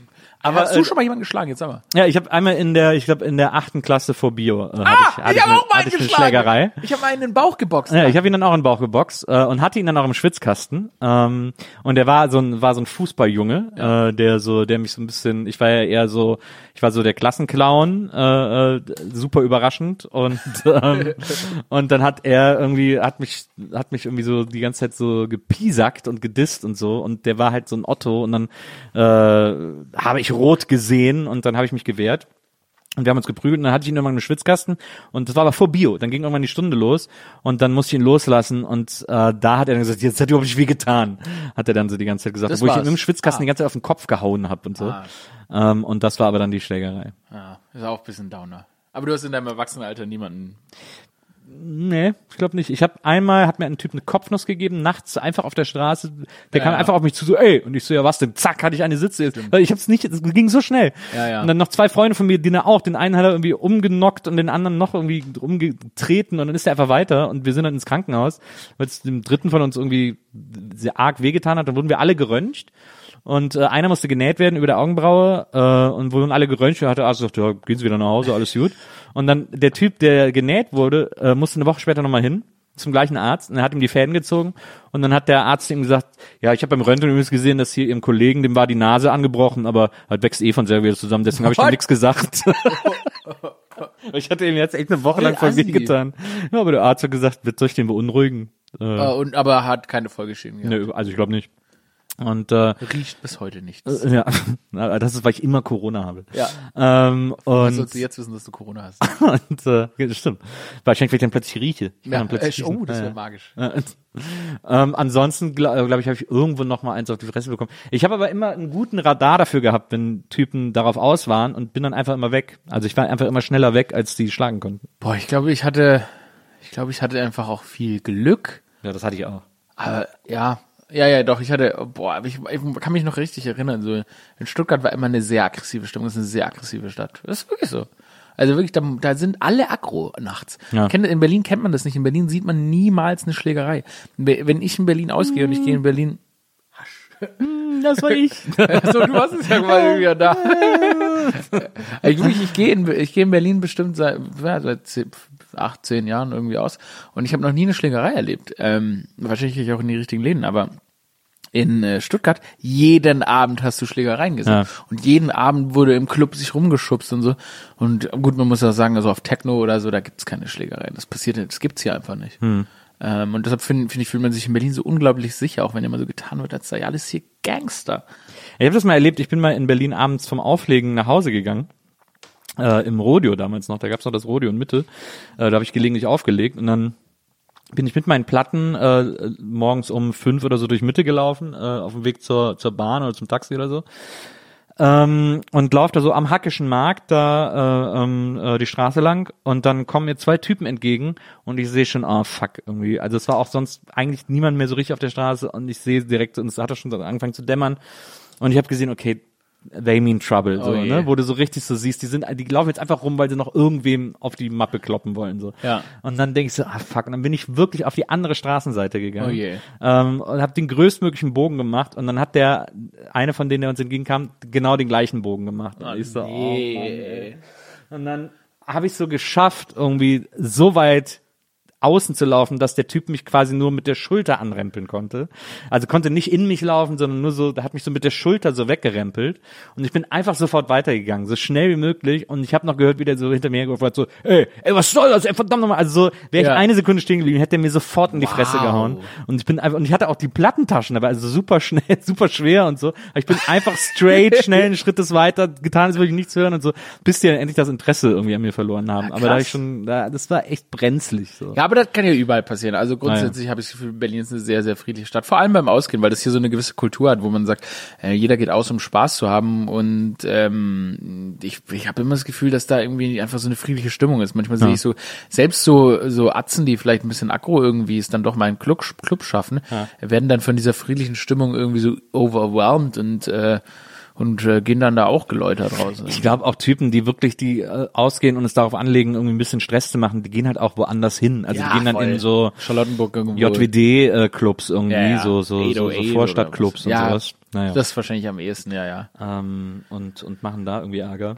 Äh, du hast doch mal, ich habe ich hab hier in meinen Infos stehen, äh, dass du ähm, gesagt hast, wo habe ich denn hier, dass du immer gerne ins Heideglühen in Moabit gegangen bist Ist äh, ja zum wirklich Feiern. unfassbar. es ist wirklich unfassbar. Ich, ich, ich frage mich mittlerweile wirklich, alle Infos, die du hast, sind wahr, ja. Ja. Aber ich habe keine. Ahnung, wo und wann ich irgendwas dergleichen gesagt habe. Ich bin völlig, das ist für mich völlig entsetzlich, ne? Das ist für mich komplett absurd. Ich habe nie das Gefühl, als hätte ich das öffentlich gesagt. Als hättest du noch Freunde gefragt. Nee, überhaupt nicht. So, das sind alles, es sind alles Als wäre Google-Recherchen. das so die große, so große, ja, wenn, man, wenn jemand wetten das übernimmt, man dann die alten Freunde trifft und so, so weirden Infos um die. So wirklich. Ich habe im Internet gesagt, dass ich liebe gerne ins Heidegger gehe. Ja, geil. Ja, nee, auf jeden Fall. Das hat jetzt zu wegen, äh, wegen Corona. Covid-19? Ja, ja. Covid-19? Hammerclub, einfach Wahnsinn, wirklich, wirklich wunder, wundervoll. Äh, Habe ich wirklich äh, viele der besten, besten Abendtage überhaupt gehabt. Ähm, äh, ja, macht, macht richtig guter Club, einfach ein schönes. Ähm, schöne Location, ne, wenn es da so, selbst wenn es da hell wird oder hell ist, dann scheint es da durch diese komische Wellblechhütte durch, gute Musik. Die Leute sind erwachsen und das finde ich ja in dem Club am, finde ich, jetzt wo man so ein Alter erreicht hat, ist es auch angenehm, wenn die Leute einfach nicht 20 sind, also nicht, also nicht, nicht 20, 0, 2, 0, oder, so, also nicht jetzt, können schon 29 sein, weißt du, ich meine? Mhm. ja, ja. Aber keine Kinder. Ich, ich finde es schön einfach, dass du mir die Zahl 20 nochmal erklärt hast mit Nils, zwei Neue. Nils, das, hat ich mich- weiß, das waren die einfach ich netten. Servicegedanken von ja, dir. Ja, jemand, jemand in den 40ern muss man die 20 schon mal näher bringen. Das ist, das ist ja jetzt doch schon etwas her. Das war übrigens wahnsinnig lustig, als ich mal, äh, ich weiß nicht mehr, wo ich da war, äh, am Mehringdamm und dann äh, war ich irgendwie so unterwegs alleine und dann wollte ich mir was trinken und dann bin ich in die Klappe gegangen. Das ist so Ah, ein, weiß ich noch nicht, so, aber ein- so ein viele Club, Freunde von mir waren. Ein Club am Mehringdamm, der nur manchmal aufmacht, der so unterirdisch ist, weil das ist so ein altes, ich glaube, BVG-U-Bahn-Fahrer Pausenraum Ja, gewesen, ja. irgendwie sowas, äh, der auch unterirdisch ist, äh, wo, wo quasi die Tür auch im Boden aufgemacht wird, man, Ja. man da reingehen kann. Ähm, und dann bin ich dahin, so ein Elektroladen, Ja. und hab da so ein bisschen abgehangen, ein bisschen was getrunken, war auch total nett und dann bin ich irgendwann wieder gegangen. Und dann habe ich irgendwie eine Woche später mit meiner Tochter, äh, die da, glaube ich, 18 war, äh, darüber geredet. Und dann habe ich gesagt, so ja, und dann war ich da unterwegs. War und bin ich, auch da? Dann bin ich noch in die Klappe gegangen und so. Und die dann so, hä, Papa, was machst du denn in der Klappe? Oh je, ey. da war die richtig entsetzt, dass ich in so einem Laden war, wo sonst nur ihre Freunde hingehen. Ja, oder ey. Oh, hab ich gesagt, hä, was, ich wollte was trinken, ich wollte feiern gehen. Ja, aber du gehst, du kannst doch nicht in die Klappe gehen. Gott, du Alter, richtig Ja, gemein. Das war sehr, äh, da habe ich mich sehr alt gefühlt, aber ich fand's auch sehr, sehr lustig. Ja, ist auch lustig. Aber ich meine, ja, ich meine, ich gehe irgendwie, ich gehe total, ich gehe wahnsinnig gerne tanzen. Ich finde, äh, find, find, äh, das ist einfach fun und, Zu was für, zu was für eine Musik gehst du gerne tanzen? Ähm, zum Beispiel zu Hause höre ich viel Hip-Hop oder so, aber ich gehe nicht auf Hip-Hop aus. Ich gehe viel auf eher auf Techno oder Elektro oder so aus. Ähm, bin da auch überhaupt kein Experte, habe nicht die geringste Ahnung, bin immer auch darauf angewiesen, was Freunde sagen, wo die Musik gerade gut ist. Ja.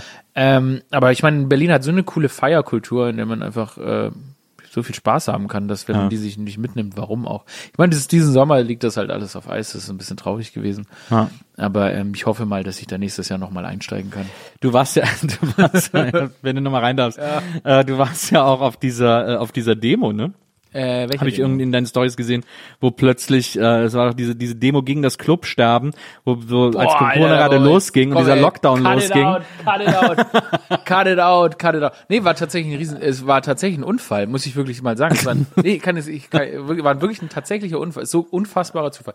Ich hatte an dem Tag Geburtstag, Ja. habe mich mit Herzlichen Freunden Glückwunsch um, nachträglich. Danke. Habe mich mit den Freunden um 15 Uhr an diesem Ufer getroffen. Ja. Kriegen wir so eine SMS, hey, da wird äh, äh, kriegen wir eine SMS von einer Freundin, die auch kommt. Hey, voll geil, da kommt gleich Musik und ähm, die, das ist bei mir in der Nähe, das war genau bei mir vorm Haus quasi. Äh, da kommen gleich die äh, Clubboote und die spielen dann auch Musik. Wir so Jackpot. Wir sind so sieben Leute. Denken so, und genau, und ich hab, wir hatten ein Boot, also ich hatte ein Boot gekauft. Ja. Wir so mega geil, Jackpot. Ähm, der kommt jetzt so ein Boot und macht dann äh, macht dann Mucke für Ja. uns und dann sind da irgendwie so drei, alle Leute irgendwie drei Leute und so. Hey, dann trinken wir noch eine Stunde Sekt und irgendwie so zu voll und wir so okay, sind schon viele Leute. Ey, um 17 Uhr gucken wir uns um und merken, ach du Scheiße. Ach du Scheiße. Ey, ausgerechnet bin ich, ich bin ausgerechnet hier. Ich bin ausgerechnet. Ich habe einfach mit Freunden meinen U Geburtstag am Ufer feiern wollen und ganz Berlin kam. Und wir haben uns aus dem Staub gemacht. Ich bin, habe mich natürlich aus dem Staub gemacht. Ich habe auch natürlich meine Story gelöscht. Ja. Aber es war natürlich zu spät. Na, Ey, das war der peinlichste Moment des ganzen Jahres für mich. Es war eine absolute äh, Blamage.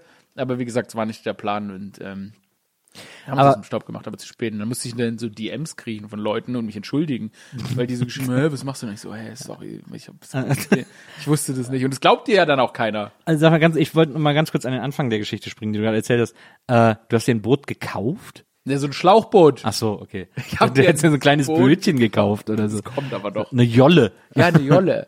äh, wenn, du- kennst du, du kennst ja vielleicht ein paar Leute von Florida TV, die sind ja alle so total nautisch drauf. Sind die? Ich habe hab das Gefühl, dass jeder Mitarbeiter sie kauft sich ein richtiges Man kann ja quasi auch mit dem Boot zur Arbeit fahren. Ja, ne? genau. Dann da an der, an der Werft. So eine richtig nautische Firma irgendwie. Das ist auch ein bisschen cringe, ne? Da wird auch jedes Sommerfest auf dem Boot gefeiert und Ist so das weiter. so? Ja, na klar, ist natürlich auch eine Metapher dafür, dass das Schiff dann untergeht bald, ne? Ja, aber, oder, aber, aber Nein, dass wir auch alle es Kapitäne schwimmt, sind. Es schwimmt schon noch.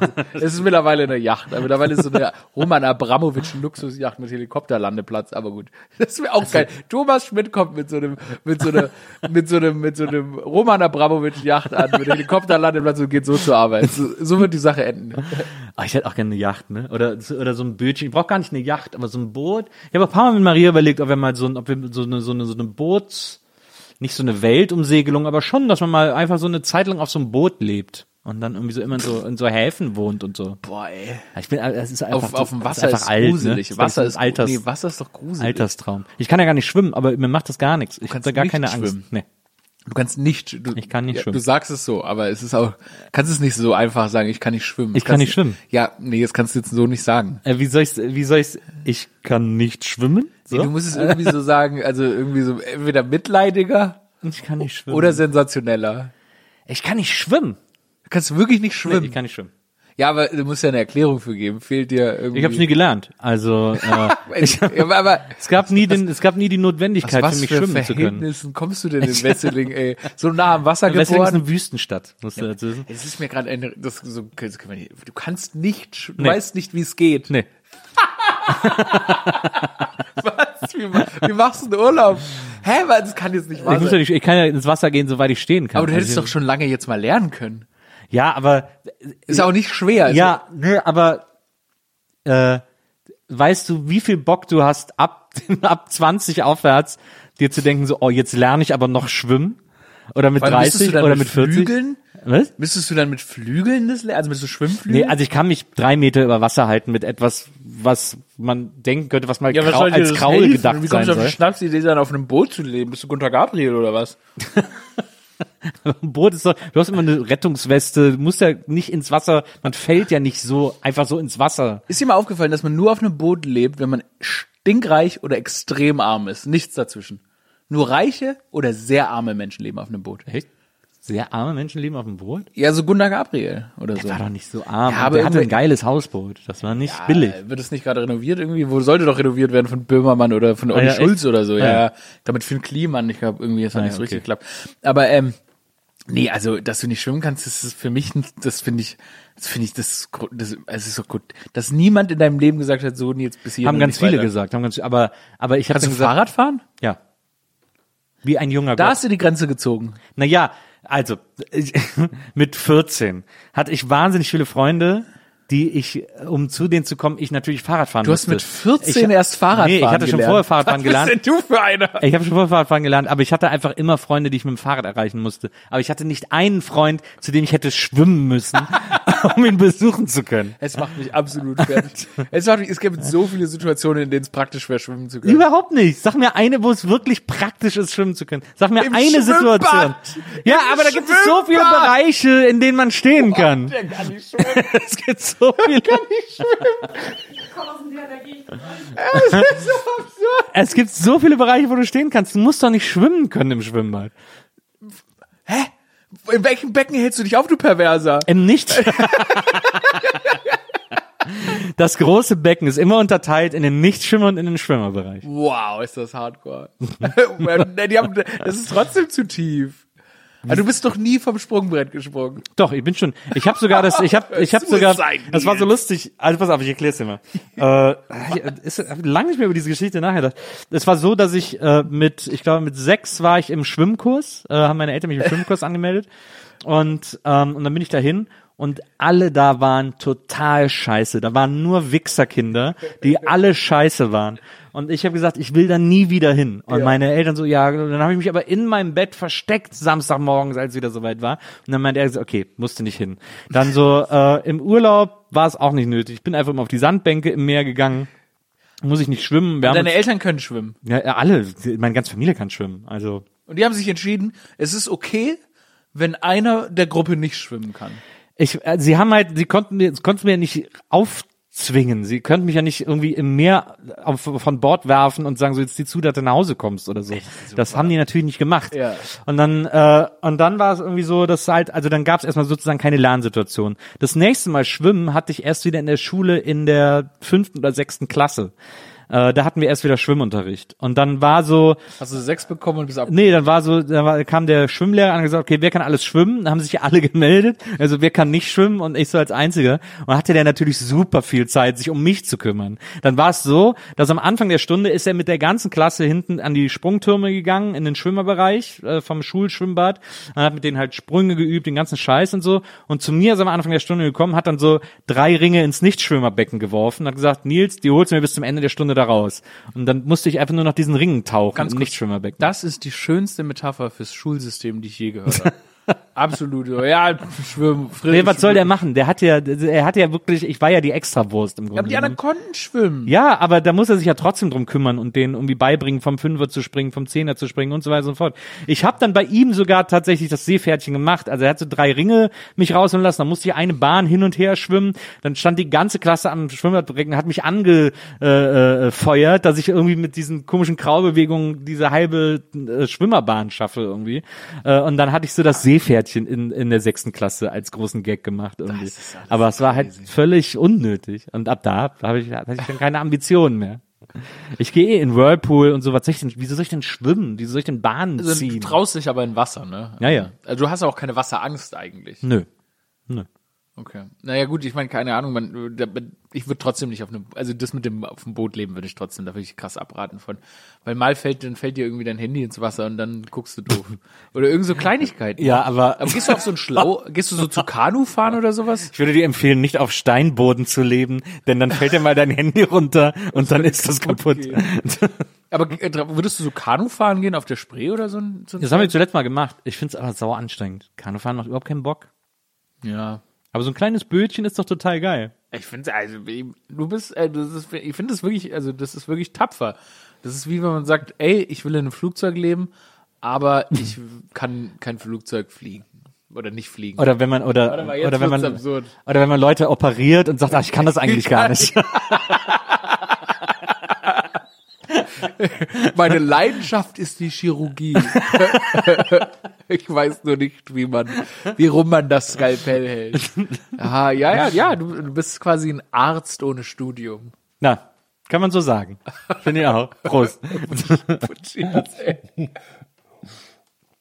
Na, auf jeden Fall, ähm, ich weiß gar nicht mehr, wo wir jetzt in deiner Karriere stehen geblieben sind. Ach so, ähm, du hast dann auch noch, äh, du hast studiert, Ja.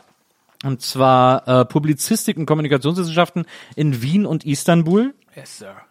Und äh, deine eine deiner Arbeiten, ich weiß nicht, ob es die Abschlussarbeit war, hieß die Perspektive weiblicher Werbemodelle, habe ich gelesen. Das kann einfach alles nicht wahr sein.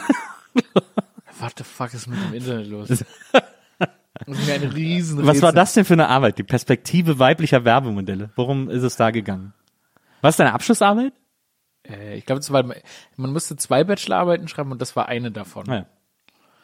Und äh, ja, also die, die hab, die hab, das habe ich geschrieben und und aber auch aber die Note, Das soll jetzt keine investigative die Note war nicht die, Note, die, Note, die. Note war nicht optimal und der Inhalt war auch relativ an den Haaren herbeigezogen. Naja, okay. Aber mir ist nicht Hast du die Perspektive weiblicher Werbemodelle eingenommen, oder? Äh, nee, sondern ich so, habe sollte, also ich so, habe, ich habe Interviews mit denen geführt, Ah, ja. mit weiblichen Werbemodellen zu ihrer, äh, pass auf, ich, ich erkläre dir das. Also, Okay, okay. ich habe, man sollte seine Kurse wählen, man musste seinen Bachelorkurs wählen. Ja. Ich habe relativ spät gewählt und habe dann einfach nach Uhrzeit gewählt, weil ich dachte, der Kurs liegt in einer guten Zeit für mein Sozialleben. Ja. Dann bin ich in dieser Gruppe gelandet, war der einzige Mann und habe gemerkt, dass es eine sehr, sehr feministische ähm, äh, Lektorin ist. War das in Wien oder war das In Wien, genau. ja. Und die hat, ähm, ich habe wirklich alles gegeben. Ich war so charmant und nett und freundlich und habe mich gefreut und wollte äh, alles sehr, sehr feministisch. Und sie hat mich so sehr gehasst. Und dann wurde ich aufgeklärt, ja, sie hasst jeden Mann auf den fucking Tod. Und es gibt keinen Weg darum, außenrum. Sie Ja. hasst. Es ist wirklich, Es ist, es grenzt, es ist wirklich ein, Ha- also es war ein unfassbarer Hass. Ja. Und da kann ich erstmal sagen, good for her. Irgendwo hat sie ja recht. Ähm, es war jetzt für mich nur eine ungeschickte Situation, weil ich natürlich eine Note von ihr brauchte. Ja. Also habe ich da alles gegeben, irgendwie sympathisch zu wirken und irgendwie alles gemacht und so weiter. Aber das war, sie fand das schrecklich. Und dann musste man halt so ein feministisches Thema bearbeiten und dann habe ich da versucht, in der Arbeit Feminismus rauszuarbeiten. Viele Sachen waren vielleicht möglicherweise auch erfunden von den Inhalten, die da dann stattgefunden haben, was ich jetzt so nie sagen würde. Nee, natürlich Weil nicht. ich natürlich später mal auch ein hohes politisches Amt bekleiden möchte. Klar. Ähm, und dann, äh, ja, und dann äh, fand sie, aber die Arbeit fand sie auch scheiße. Es war jetzt nicht keine erfolgreiche Bachelorarbeit, also es hat Ja. gerade so gereicht. Also man, aber ich, ich habe dann schnell verstanden, dass, weil alle haben gesagt, nee, die gibt jedem Mann eine schlechte Note. Das klingt so dumm, weil man da irgendwie da so als Opferrolle und so Ja. weiter, aber Österreich ist auch noch mal ein härteres Pflaster, was solche Sachen angeht. Ähm, Gerade wenn so ein Pief gekommen. wenn da so ein Pief gekommen ist, da kommen die da und ein Ausländer, also optisch zumindest. Also das äh, doch ist auch so aus. Also es war Hass auf allen Ja. Wellenlängen und ähm, ja, dann musste ich, habe ich da das Thema mehr oder weniger zugelost bekommen und dann musste ich das machen und das war, das war nix. Du hast hast trotzdem ja- ein sehr gutes Studium, kann man nicht sagen. Ich habe ein eins, eins oder irgendwas mit eins. Du hast ja äh, über deine Zeit in Wien gesagt, drei Jahre ausschließlich von Nudeln, Erbsen und Gouda ernährt und in einem Loch im 16. Bezirk gelebt. Das war echt mein Leben, ey. Da hatten wir so, mein Kumpel und ich, wir haben, äh, haben da zusammen gewohnt, wir waren echt so kleine Kinder und ähm, weil wir so broke waren, haben wir aber festgestellt, dass es in Wien so eine Party gab, die ging von äh, 18 bis 19 Uhr, war immer Eintritt und Getränke frei. Alles, was man zahlen musste, war 1,50 Euro für die Garderobe. Und dann sind wir da immer freitags hingefahren äh, haben von 18 bis 50 Uhr Freigetränke, weil das irgendwie der An das die Unlock-Nummer dieses Ladens war, haben uns dann so, da gab es nur so sahnige Cocktails, haben uns das dann eine Stunde lang wirklich aber versucht, alle zehn Minuten einzutrinken, haben so viel, manchmal sieben Stück davon in einer Stunde getrunken und sind wirklich raus, irgendwie nach Hause gekommen, manchmal hingespuckt irgendwo und dann saßen wir wieder drin, broke. Aber waren richtig sternhagelvoll. Und es war auch erst so, es war auch erst so 19.30 Uhr. aber das war so das Leben, ey. Ähm, nee, aber es war, ein- also ich hatte eine wirklich ganz, ganz äh, tolle Zeit in Wien, auch eine wunder, wunderschöne Stadt und ich fand auch das Studentenleben in Wien war auch irgendwie okay und ich finde, man ist da so erwachsen geworden und alles, deshalb, ähm, ja, aber wir haben echt nur Gouda, Erbsen und äh, Pasta gegessen. War Aber alles zusammen oder? Du, wie es halt gerade kam. Wirklich. Bei Gouda geil in waren, so, alles in so, zusammen, ja. in so, in so einen Block jungen Gouda beißen, ne? Das fand ich auch für immer so geil. Ja, genau so was. Du hättest unser Einkauf sehen sollen. Unser Einkauf Immer so beim Einkauf darauf geachtet, dass man so ein Mittelstück kriegt vom Gouda. Ja, so, ja, wobei, wir haben diesen ekligen Plastikgouda Ja, ja. oder dann so ein Sack Erbsen und dann so mega viele Nudeln und so, okay. uh. Oder an Feiertagen gab's Pfannkuchen, aber es war, war echt, äh, war, war geil, also wirklich, also das, äh, da denke ich gerne hin zurück und so, weil Wien auch eine schöne Stadt ist und die Wiener an sich sind halt nicht gut drauf und äh, sind auch, alles ist sehr langsam und die Stadt ist einfach, das Gefühl, heutzutage, wenn ich in Wien bin, habe ich das Gefühl, dass die Stadt einfach auch nochmal zehn Jahre zurückgegangen ist nochmal. Also, die leben in ganz anderen Sphären so. Ja. Also die sind, die sind, in Wien herrscht eine komplett andere Zeitrechnung als jetzt in, äh, in Berlin oder so. Ja. Die haben auch das Feierleben abgeschafft übrigens. Die haben Ja. ihre Clubs geschlossen, Ja. also vor Corona schon. Und, ähm, gehen da auch immer so Schritte zurück. Und das finde ich irgendwie ganz spannend an der Stadt. In Wien war ich, war ich da, das, also das letzte Mal wieder war ich, glaube ich, im Crash oder so. Boah, Äh, kenn ich gar nicht. Das war ganz cool. Guter Laden. Ähm, aber äh, das kenne ich auch noch, als ich in München studiert habe. Da äh, waren wir auch immer broke. Ja. Und äh, wir hatten aber uns gegenüber einen Griechen äh, von unserer WG und da war jeden Montag, äh, auch so der uninteressanteste Tag der Woche, da war jeden Montagabend Weinfest und da konnte, hat man fünf Euro gezahlt und dann hast du so eine, so eine kleine Karaffe bekommen und konntest bei drei Weinfässern immer nachfüllen. Ich, Äh, ja, das war genau. Rot, Weiß und Rezina. und dann hast du da immer den Weißwein, also ich habe immer Weißwein geholt und dann haben wir uns da mit so vielen Leuten an den Tisch gesetzt, immer den Weißwein reingebechert und die Kellner kannten uns schon und mochten uns und deswegen kamen die nach der Hälfte des Abends immer zu uns an den Tisch und haben uns auf Kosten des Hauses noch eine Pulle Uso auf den Tisch gestellt. das war wirklich, und wir sind dann immer, wenn die dann um Mitternacht zugemacht haben, sind wir zu uns rüber, weil es war nur einmal über die Straße mit allen Leuten, die wir dabei hatten, haben bei uns in der WG noch Singstar äh, fucking gemacht Leben, und immer wieder die, die Nachbarn uns den Strom abgestellt, die Bullen gerufen und so. Ey. das war echt immer total krass. wir haben, wir, wir- ich fand, ich finde das so geil, aus, aus äh, Brokenness sich trotzdem die Möglichkeit von Party schaffen, ist die Ah. beste. Wir sind, und das ist ein richtiger, das ist wirklich ein richtiger, ich bin 20 oder 19 Jahre alt Move, aber wir sind rumgelaufen, haben von Baustellen die Baustellenlichter halt mitgenommen und die Schilder und so weiter, haben unsere Küche damit zutapeziert da musste man dann immer in diese Baustellenlichter einen Draht reinstecken und dann Ja. gingen so die Blinklichter Ja. an. Haben die reihenweise oben aufgestellt, haben die Blinklichter reingemacht und dann haben wir halt so Homepartys geschmissen und das war halt unser Leitsystem. Mit diesen fucking Baustellenlichtern, die dann so bing, bing, bing, bing, bing, bing, bing überall abgehen. Es war aber einfach good life, Mann. Ja. Und äh, ja, ja, ja. Das stimmt. Ja Gott, ja. Ich weiß noch, einen Abend, da hat's dann geschneit in München. Ganze Stadt weiß, Neuschnee überall. Und dann äh, waren wir auch wieder am Weinfest und dann kam noch ein Kumpel von mir, äh, das war ja alles äh, Regiestudium damals, kam noch ein Kumpel von mir äh, und dann äh, war irgendwie der Abend vorbei beim Griechen und dann haben dieser Kumpel ich gesagt, komm, wir ziehen noch weiter, weil es gab in München gibt's den Kunstpark Ost, das ist so eine Club, Stadt sozusagen, Ja. so ein Clubviertel, ähm, wo es Montagabend, also wo es unter der Woche einen äh, Club gibt, der immer noch auf hat, äh, die Milchbar, die macht äh, jeden Abend in Gibt's der die Woche auf. Wahrscheinlich, ja, wahrscheinlich. vor. So, und äh, dann haben wir gesagt, komm, wir gehen noch in die Milchbar, weil wir wollen irgendwie noch was trinken und vielleicht geht auch irgendwie noch was, vielleicht sind da irgendwelche äh. Mädels, die Bock haben oder was auch immer so. Ähm, und dann sind wir so losgezogen und hatten halt, wie gesagt, Uso-Intus, hatten irgendwie Weißwein, Rotwein-Intus. Ähm, und dann laufen wir so, stapfen durch den Schnee da äh, quer durch, durch äh, Heidhausen. Und mein Kumpel irgendwann so, oh, warte mal, oh, mir ist das schlecht. äh. Und dann hat er gekotzt. Und der hat aber, bevor er zum Griechen kam, hat er zu Hause so eine, so eine Riesenportion rote Beete gegessen. Und in diesem weißen Schnee sah das wirklich aus, als hätte er gerade, hätte er gerade sein komplettes Inneres rausgekotzt. Sah einfach schön. aus wie Blut. Hat Irgendwie einfach so einen riesen roten Fleck in den Schnee gekotzt. Ist dir mal aufgefallen, dass die Leute meistens auch immer Mais kotzen? Ich habe das Gefühl, immer wenn Leute kotzen, selbst wenn sie kein Mais gegessen haben, irgendwo kommt immer Mais ist so unverdaubar. Du hast kotzt dir immer den Mais vom letzten Mal Mais essen Ja, Mais raus. ist echt unwürdig. Ist so ein bisschen wie bei Werner, wenn die immer so Würfel mitkotzen. Stimmt, stimmt, Alter Werner. Werner, Digga. Na, ich dann muss kurz Pipi. Ja, dann, die kleinste äh, Blase der Welt. Dann geh einfach, äh, weißt du, wo es ist? Ja, bleib heiß. Ich guck mal, was, was ich dich als nächstes frage. Bleib heiß. Ja, ich bleib heiß. Hallo Maria. Hallo, Guten Tag. hallo. Du bist jetzt schnell reingekommen bei Aurea auf Toilette. Ich habe jemanden rausrennen hören ja. und nicht aus der Wohnungstür und dachte, vielleicht wird hier eine Stimme gebraucht. Wir trinken die ganze Zeit Rosé und erzählen uns alte Geschichten. So mit Kotzen und sowas alles. Also herzlichen Glück, äh, herzlich willkommen in meinem jeden Abend. Wir erzählen uns eigentlich jeden Abend ein paar Kurzgeschichten. Du bist ja im Zimmer nebenan. Hörst du irgendwas von dem, was wir hier reden? Ja. Du hörst uns wahrscheinlich immer nur laut lachen, ne? Ich höre euch laut lachen, laut diskutieren Ja.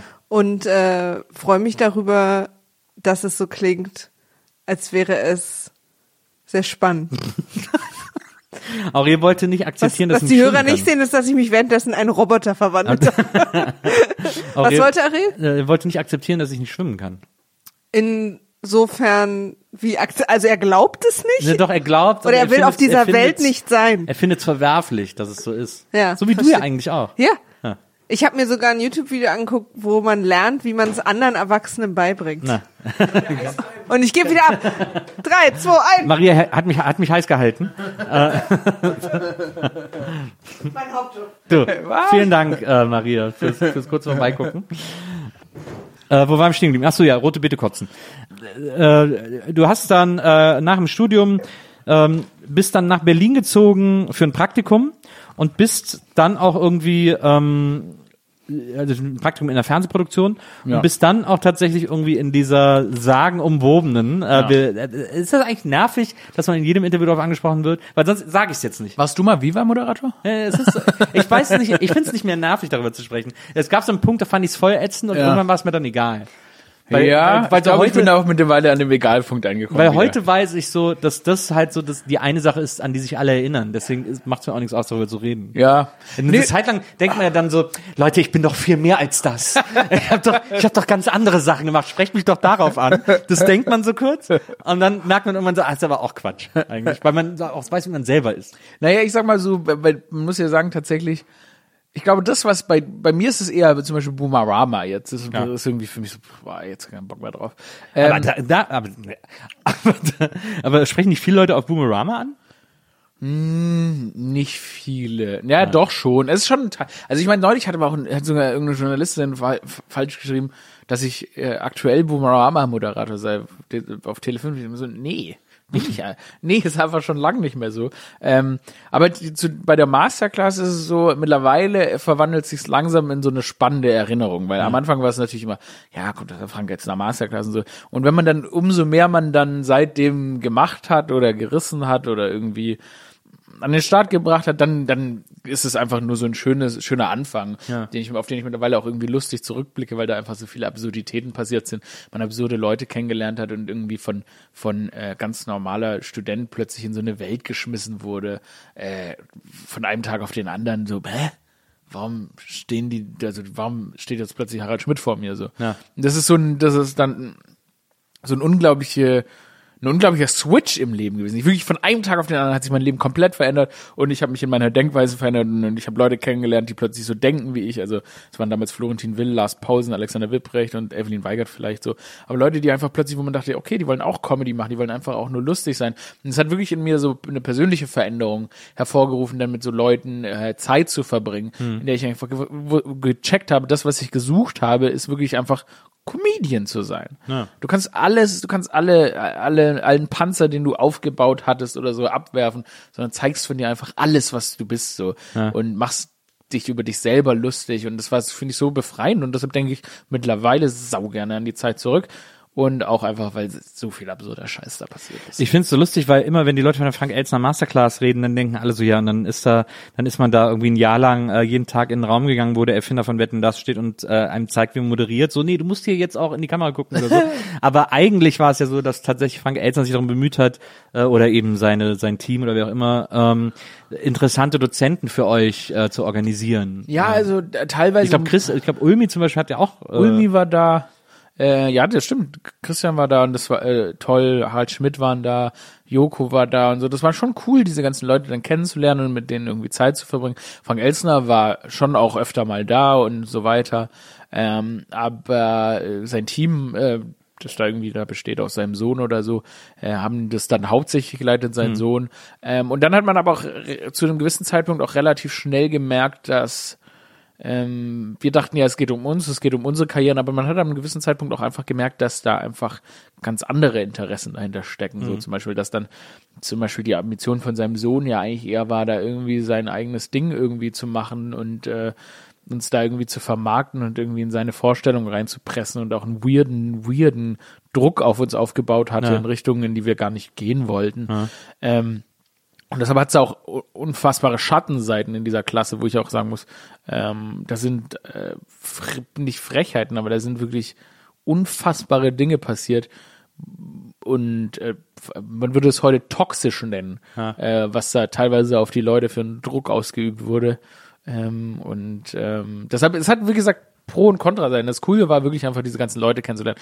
Und man muss sagen, all die Leute, die aus dieser Masterclass jetzt heute noch existieren und sich daraus irgendwie eine Existenz geschafft haben, haben, haben, sind sich irgendwie dann treu geblieben und haben einfach gesagt, okay, wir, wir halten diesen seltsamen Sturm aus, der teilweise dann natürlich von diesem Haus kommt, aber Ja. auch teilweise von, ähm, ja, gewissen Personen, die diese Klasse geleitet haben und machen einfach unser fucking Ding Ja. und äh, überstehen das irgendwie und deshalb kann man wirklich stolz auf viele sein, die da irgendwie rausgekommen sind, weil das war so ein bisschen wie so eine man stellt, so würde ich mir so ein bisschen manchmal so eine Eislaufschule vorstellen. Wo Ja, so, so, war schon- also es ist schon so eine Art Innovation Hub gewesen für so für für Moderationstalente sozusagen. ja, Ähm, aber ich finde es auch so interessant, dass zum Beispiel, dass es nur die eine gab, ähm, dass das dass es nicht, ein riesiges Verlustgeschäft. ne? Klar, riesiges Verlustgeschäft. aber dass man es dann nicht weitergeführt hat, bis es sich sozusagen rechnet, so, also irgendwie. Naja, so. es ist ja ein Das hat Verlust. mich immer gewundert. Naja, aber der Grund, warum es ein Verlustgeschäft ist, ja auch- einfach, also er wurde erstens sehr viel Geld reingesteckt, dass du im Leben nicht wieder reinholen kannst. Das kannst du nicht reinholen.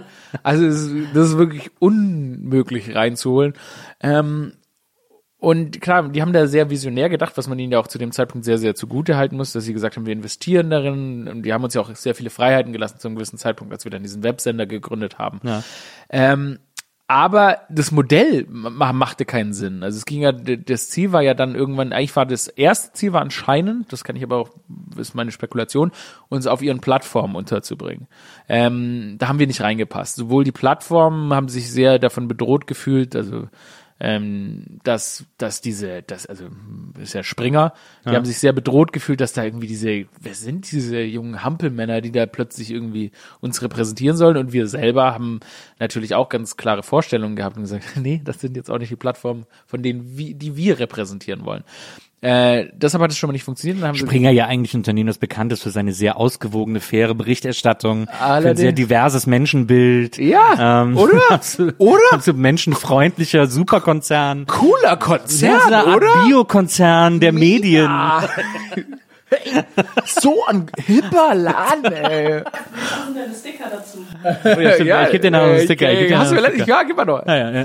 Naja, auf jeden Fall, ähm, naja, auf jeden Fall, die, die, dann, dann haben sie gesagt, okay, die wollen, das wird nichts mit in der Plattform, geben wir Ja. eine eigene Plattform.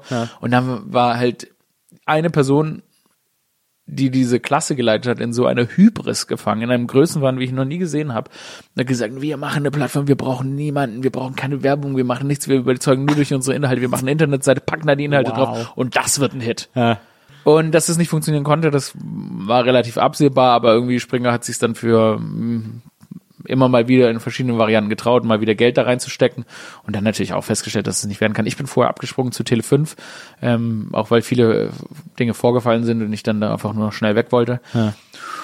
Und dann hatte ich da so meinen Exit geschafft und dann dachte ich eigentlich auch so, dass ich das dass das Springer-Gebäude und so, dass die zumindest mich in Ruhe lassen. Also ich dachte, die, ich dachte, ich dachte, cool, ich bin da weg und die, ähm, ja, Haben mich vergessen. haben mich vergessen und ignorieren mich dann einfach und äh, hat, Hat, hat ja gut geklappt vor kurzem. ja gut geklappt, nicht? Hat ja gut geklappt, nicht? aber gut, aber- wer zuletzt lacht. Aber ich, aber ich fand es interessant, weil äh, ich war ja damals auch zu Gast bei äh, Boomerama. Das war ja, glaube ich, dann noch. Du warst noch in der Internetshow. zu Genau, das war noch genau. zu, zu Stimmt, was, du warst das Suyo TV oder Stimmt, so, dass ne? du da eigentlich nicht, dass du da eigentlich nicht in dem Haus noch irgendwelche Sachen angerichtet Das hast. Lustige ist ja, dass du immer, äh, nachdem ich da war, gesagt hast, dann als ihr zu Tele5 seid, du musst unbedingt nochmal kommen und so. Ich so, ja klar. Also Wurdest nie eingeladen, Bescheid. oder was? Nee. Nie? nee.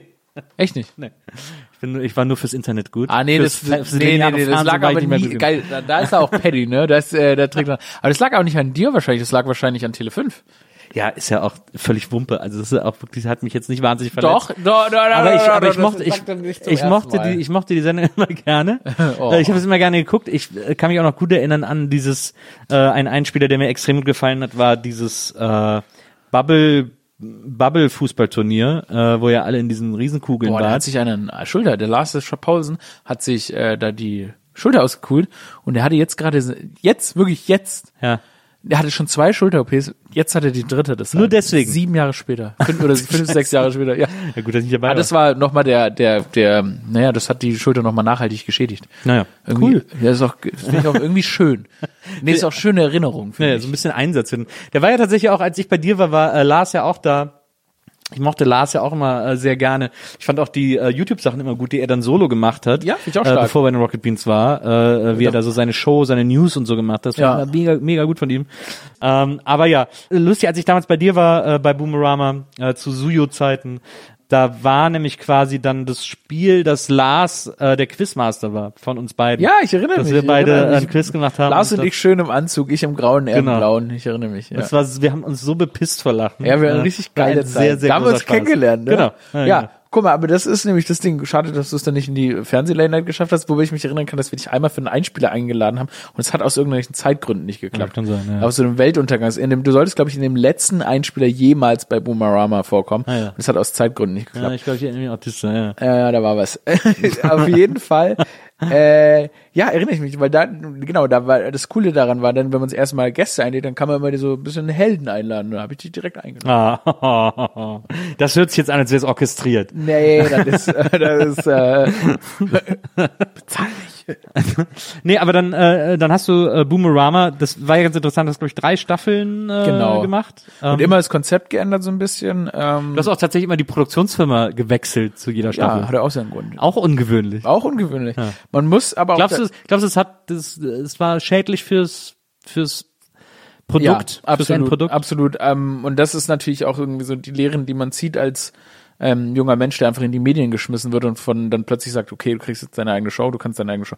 Wobei kriegst nicht deine eigene Show, sondern entwickelst deine eigene Show, verkaufst sie und dann suchst du dir die richtigen Partner und da irgendwie den richtigen Prozess zu finden und rauszufinden, wer meint's gut mit dir und wer will eigentlich nur Geld verdienen und wer hat überhaupt gar keinen, äh, nutzt dich aus. Und ich bin halt jemand gewesen, der, als ich in diese Branche kam, so drauf war, ich mache einfach alles. Also ich mache einfach alles. Und dann sitzt du da, schreibst irgendwie noch noch zehn Minuten vor Sendungs-, Aufzeichnungsbeginn, schreibst du noch die Monologe, äh, machst alles noch, schreibst die Einspieler und so weiter. Und ich habe wirklich einfach alles gemacht. Ja. Ähm, wa- was dann auch immer dafür gesorgt hat, dass ich drei Monate im Jahr quasi komplett kaputt war. Also wirklich, es hat so viel, das hat so unfassbar viel Kraft gekostet, weil du ja gedreht hast und alles geschrieben. Ich weiß bis heute nicht, wie ich, ich kann mir gar nicht mehr vorstellen, wie ich das geschafft habe. Und ähm, und dann jedes Mal auch wieder, ich bin auch jedes Mal dann wieder so, ja, nee, nee, wird dann schon und hatte da so ein gewisses Vertrauen und wurde dann tatsächlich jedes Mal von der Produktionsfirma entweder wieder abgezogen oder enttäuscht und dann auch selbst von Leuten, denen ich eigentlich sehr, sehr vertraut habe. Und ähm, ja, das hat auf jeden Fall aufs Produkt auch abgewirkt. Für mich war es aber trotzdem eine tolle Spielwiese, weil dieses diesen Lehrwert, den ich daraus gezogen habe, über drei Staffeln so eine Sendung dann quasi inhaltlich fast alleine zu stemmen, äh, das ist unfassbar. Aber ich sag dir ganz ehrlich, würde ich nie wieder in meinem Leben machen, weil äh, das, das nach drei, ich war wirklich, ich tatsächlich nach der letzten Boomerama-Staffel, die dann, glaube ich, bin mir nicht sicher, ob Ende 2017 oder Anfang 2018 ausgestrahlt wurde, war ich so leer. Ich dachte, ich mache das nie wieder. Ich arbeite nie wieder in dieser Branche, ähm, weil das einfach, es war einfach so. Ich dachte mir so, da ist das wirklich, wie wir arbeiten hier. Das einer macht das alles und muss danach noch lustig vor der Kamera lachen. Aber dann habe ich Gott sei Dank nochmal die Kurve bekommen und eine bessere Produktionsfirma gefunden. Hast du denn, äh, ist denn äh, nach dieser Erfahrung Boomerama dein äh, Traum einer äh, eigenen Late Night äh, ausgeträumt? Nee, im Gegenteil, im Gegenteil. Ähm, das klingt jetzt doof, aber ich bin, äh, ich, also ich pass auf, eine Late Night Show nach dem Schema sehe ich nicht mehr. So Ja. nach diesem reinen Unterhaltungsschema sehe ich nicht mehr. Ähm, mittlerweile- also ich muss jetzt hier keine Kunden nennen oder so, aber ich bin natürlich auch in der Entwicklung von verschiedenen Dingen und so weiter. Ich äh, sehe dieses Genre mittlerweile sehr viel anders, als ich es damals gesehen habe. Und ähm, habe auch das Gefühl, dass es in, in einem anderen, in einer anderen, in einer anderen Darstellungsweise für dieses Genre absolut Bedarf zur aktuellen Zeit gibt. Ähm, und ähm, bin da gerade eher am überlegen, wie man das, wie man das halt jetzt auf übersetzt, auch so auf zum, zum einen auf meine persönliche Entwicklung, zu dem, was mich persönlich bewegt, aber zum anderen auch, ähm, was ich denke, was so den Markt besser bedient. Und deshalb, ich würde tatsächlich nicht mehr, ich würde es nicht mehr Late Night nennen aktuell. Ähm, also nicht für das, was ich jetzt machen wollen würde, würde ich es Ja. nicht mehr Late Night nennen, weil irgendwie das mich gerade auch nicht mehr so richtig triggert. Ähm, aber so eine Show in der Art ein bisschen anders äh, kann ich mir auf jeden Fall vorstellen und ja, muss, ich, mu- muss man auch machen. Also der Traum ist nicht ausge... Naja, was heißt der Traum? Ich habe den Traum ja gemacht für mich. Für mich habe ich das ja jetzt drei Staffeln gemacht. Deshalb ist der Traum nicht ausgeträumt, sondern es ist eher die Frage, was ist eine Weiterentwicklung davon? Also ähm, und da ist die Basis natürlich auf jeden Fall das Projekt, das ich jetzt habe, auch Original. Ja. Ähm, Insta, eine Insta-Sitcom. also es ist, Sitcom haben wir mittlerweile rausgekickt. Also es ist einfach nur noch eine Ja. Insta-Show. Das hat auch nicht mehr so richtig gepasst irgendwie, aber ihr seid, Ja, ja, das ist quasi ein Insta, ein Insta-Account mit, mit verschiedenen Formaten, die der bedient. Genau, das Coole ist ja, dass ähm, wenn man so mit Funk arbeitet, die geben einem auch so eine gewisse Entwicklungsmöglichkeit. Du kannst dann schon auch ausprobieren. Wir dachten, wir haben da mal eine stringente Handlung drin, die haben wir komplett weggeschmissen Ja. und äh, sind jetzt mehr oder weniger eine, eine Comedy-Show, eine Show, eine Sketch-Show, ähm, mal politisch, mal gesellschaftlich, mal einfach nur ähm, Dinge, die einem irgendwie im Alltag bewegen und ähm, das gibt einem so unglaubliche Möglichkeiten, aber auch irgendwie also ähm, ich habe das Gefühl, in diese Show, der, der kriegen wir langsam unsere Stimme ähm, und finden raus, was wir machen können, was, was ich machen kann und so weiter. Ja. Und ähm, ja, da muss man halt einfach mal gucken, was die Entwicklung davon ist. Also ich lasse mich definitiv, könnt ihr gerne zuhören, öffentlich-rechtlicher Rundfunk, ich lasse mich definitiv nicht mehr lange auf Instagram verstecken. Ja. Ähm, Weil also ich äh, kann Instagram absolut total wertschätzen und das ist auch eine echt coole Plattform, die ja auch irgendwie im Kommen ist und so in der Videoinhalte auch immer besser gemacht werden, aber man merkt schon, dass wenn man das dann mal twittert oder so, es eine ganz anderen, Ja. eine ganz andere Reichweite hat. Und da, weil Instagram sich dann doch noch sehr in seinem eigenen Kosmos bewegt und deshalb ähm, muss man da schauen, wovon da, wovon da aus die Reise dann noch weitergeht. Die ist ja, äh, dieser, dieser ganze Kanal ist ja nach dir benannt. Äh, du bist ja die Hauptfigur und die Hauptperson äh, aller Sketche, die da passieren, aller Geschichten, die da passieren. Und es gab eine Zeit lang äh, mehrere Sketche, ähm, die zum Inhalt hatten, dass du, äh, wenn du kacken gehst, dich immer komplett ausziehst. Ja. Dass du nur komplett nackt Ja, ich kacken kann nur kannst. nackt kacken. Ich war gerade hier auf deinem Klo. Nackt. Da, ja, deswegen frage ich mich, ist, wie viel Wahres ist da drin? Es gibt halt wirklich ein paar Sachen, in denen wirklich sehr viel Wahres einfach ja, dabei aber, ist. ja, ja, klar. Aber wie viel Wahres ist an dieser Geschichte drin? Nils, ich habe in meinem Leben noch nie mit Klamotten gekackt. Ne? Du lachst? Ja, ich lach. Ich habe noch nie Klamotten beim Kacken an. Aber es ist, äh, es ist auch, ein- ist auch eine Art Schutz, Klamotten. Ja, aber wenn du Freiheit liebst, so wie ich. Nils, ich liebe nackt. Nils, äh, Ich will, aber also, was ich verstehen kann, ist nackt sein. Nackt sein ist ein super, ich liebe nackt bist du sein. so nackt da? Ich bin jemand, Bist du der, so jemand, der zu Hause nackt rumläuft? Weil das finde ich immer strange. ah, ich bin, ich laufe nicht immer nackt zu Hause Vor allem, rum. vor allem der Mensch, der Mann ist ja nicht dazu gemacht, also da, und das spreche ich jetzt bewusst so aus, der Mann ist nicht gemacht dazu, um nackt sich fortzubewegen. Hast du mal versucht, nackt zu rennen? Nee. Es ist ein Albtraum. du als Leichtathlet natürlich. Es ist ein, weißt du, warum diese die engen Hosen haben? Weil das nervt. Weil umso älter du wirst, umso tiefer hängt ja dein Sack. Und so, umso mehr schlaggert er ja auch durch die Gegend. Und Rennen funktioniert einfach nicht. Äh, ich habe neulich mal versucht, so ein Fitnessprogramm zu machen, einfach nur in so einer, äh, so, so ein, ähm, äh, ja, so Insanity heißt es, so ein Fitnessprogramm. Da springst du viel rum und so, und das habe ich einfach nur in Boxershort gemacht. Ja. Das geht aber nicht, weil die Dinger klatschen halt überall in alle Richtungen. Und der Mann ist nicht, also, also was für eine Fehlkonstruktion, dass du wirklich 50 Prozent der Menschheit erschaffst und dafür sorgst, dass die sich nicht nackt schnell bewegen können, ohne dass es weh tut. Es tut weh, Nils. Aber, so. aber es ist ja vielleicht, äh, vielleicht ist es ja keine Fehlkonstruktion, sondern einfach die Idee, dass man sich schnell bewegen soll. Quatsch. Ah. Ja, aber nee, nee, nee. Nee, nee, früher war ja alles viel gefährlich. Stell dir mal vor, ne, Steinzeit Nils. Ja. Steinzeit Nils Ja. geht raus Klar. und dann kommt da so ein sibirischer, sibirischer Säbelzahntiger. Logisch. Steinzeit Nils steht da mit seinem, mit seinen Kochonis raushängen. Ich frage mich wahrscheinlich, was su super Harry zwar, Ja. Aber stehst da nackt und dann will der sibirische Säbelzahntiger dich beißen und Steinzeit Nils sprintet los, ne? Sprintet los und bing, bing, bing, bing, bing, bing, bing, bing, bing, bing, bing. Ja, aber das haben wir doch alle gelernt. Der Trick ist, äh, so zu tun, als wäre man irgendwie ein Baum oder so, dass, dass man sich gar nicht bewegt und auch nicht blinzelt, dass das Tier einen gar nicht wahrnimmt. Weil wenn du rennst, Was denkst du denn, was Tier, ja, ah, sobald du rennst, bist du ja Beute. Tiere können nur Bewegungen sehen. Die haben. Sibirische Säbelzahntiger, die, die waren. Die haben äh, Nasen, Junge. Und dann willst du panisch einen Baum hochkleckern und dann. Die haben aber doch nicht einfach alles gefressen, was irgendwie gelebt hat. Das Natürlich. Kein Tier auf der ganzen Welt tut das. Das ist totaler Quatsch. der Mensch. Oh.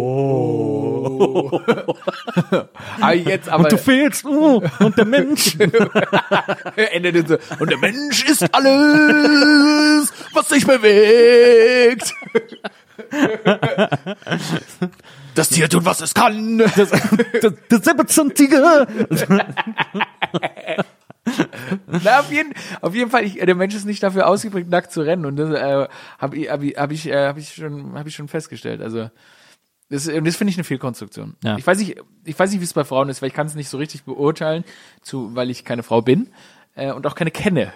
Ich glaube, mit Brüsten, mit großen Brüsten laufen ist wahrscheinlich auch, auch mega gefragt. Habe ich ätzend. mich nicht auch gefragt. Das Aber es gibt ja auch Frauen mit so, äh, so Disco-Busen, also so kleinen, Disco-Boost. ja, so, wo man sagen muss, die müssen keinen BH anziehen und dann siehst du immer, dass die, haben die Wieso nennt man das denn disco Ja, weil die haben einfach, kennst du doch, die haben dann einfach so ein, so ein, so ein lockeres, äh, so ein lockeres Samttop.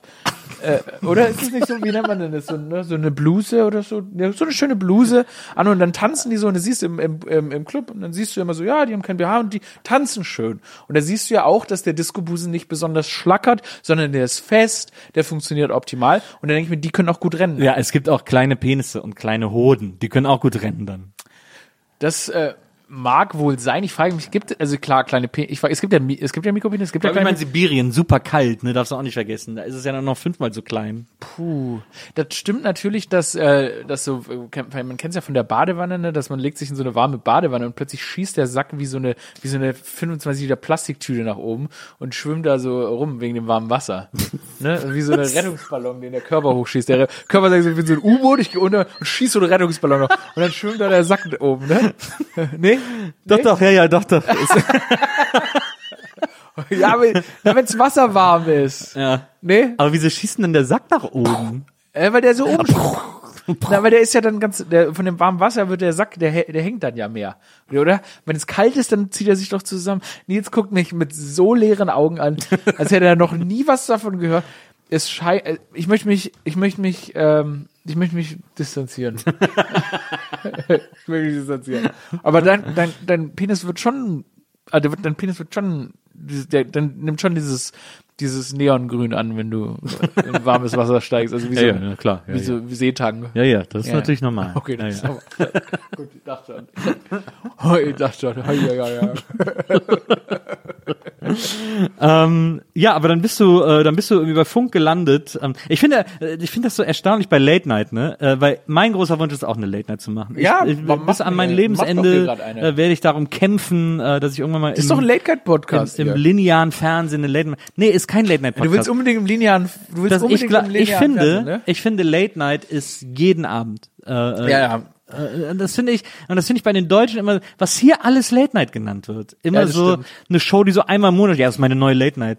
Digga, Halt's Maul. Late Night ist einfach Montag bis Freitag. Triff mich vor der Mall. Ja. Der nächste, der eine Late-Night ankündigt, muss ich mit Nils boxen. Direkt Leute, wir trinken, mache eine UFC Leute, wir Late Night. trinken Wein, das wollte ich nur dazu sagen. Ähm, aber das, das, das ist etwas, was ich nicht kapiere. Das, da haben die Deutschen wahnsinnig Schiss vor, ähm, vor dieser, vor dieser äh, Montag bis Freitag Late Damit, damit Night. sie jeden Abend Scheißquoten holt, oder was? Naja, ich glaube, dass irgendwann so ein Lerneffekt einsetzt. Entweder äh, schalten mehr ein oder man gewöhnt sich an so eine gewisse Quote. Ja, genau, das ist ja wie, eigentlich ist es ja immer nur aussitzen und zwar öfter aussitzen. Ja, eben, genau. Weil man merkt es ja, Im Grunde genommen ist die einzige Late Night, die wir überhaupt noch in Deutschland haben, Lanz.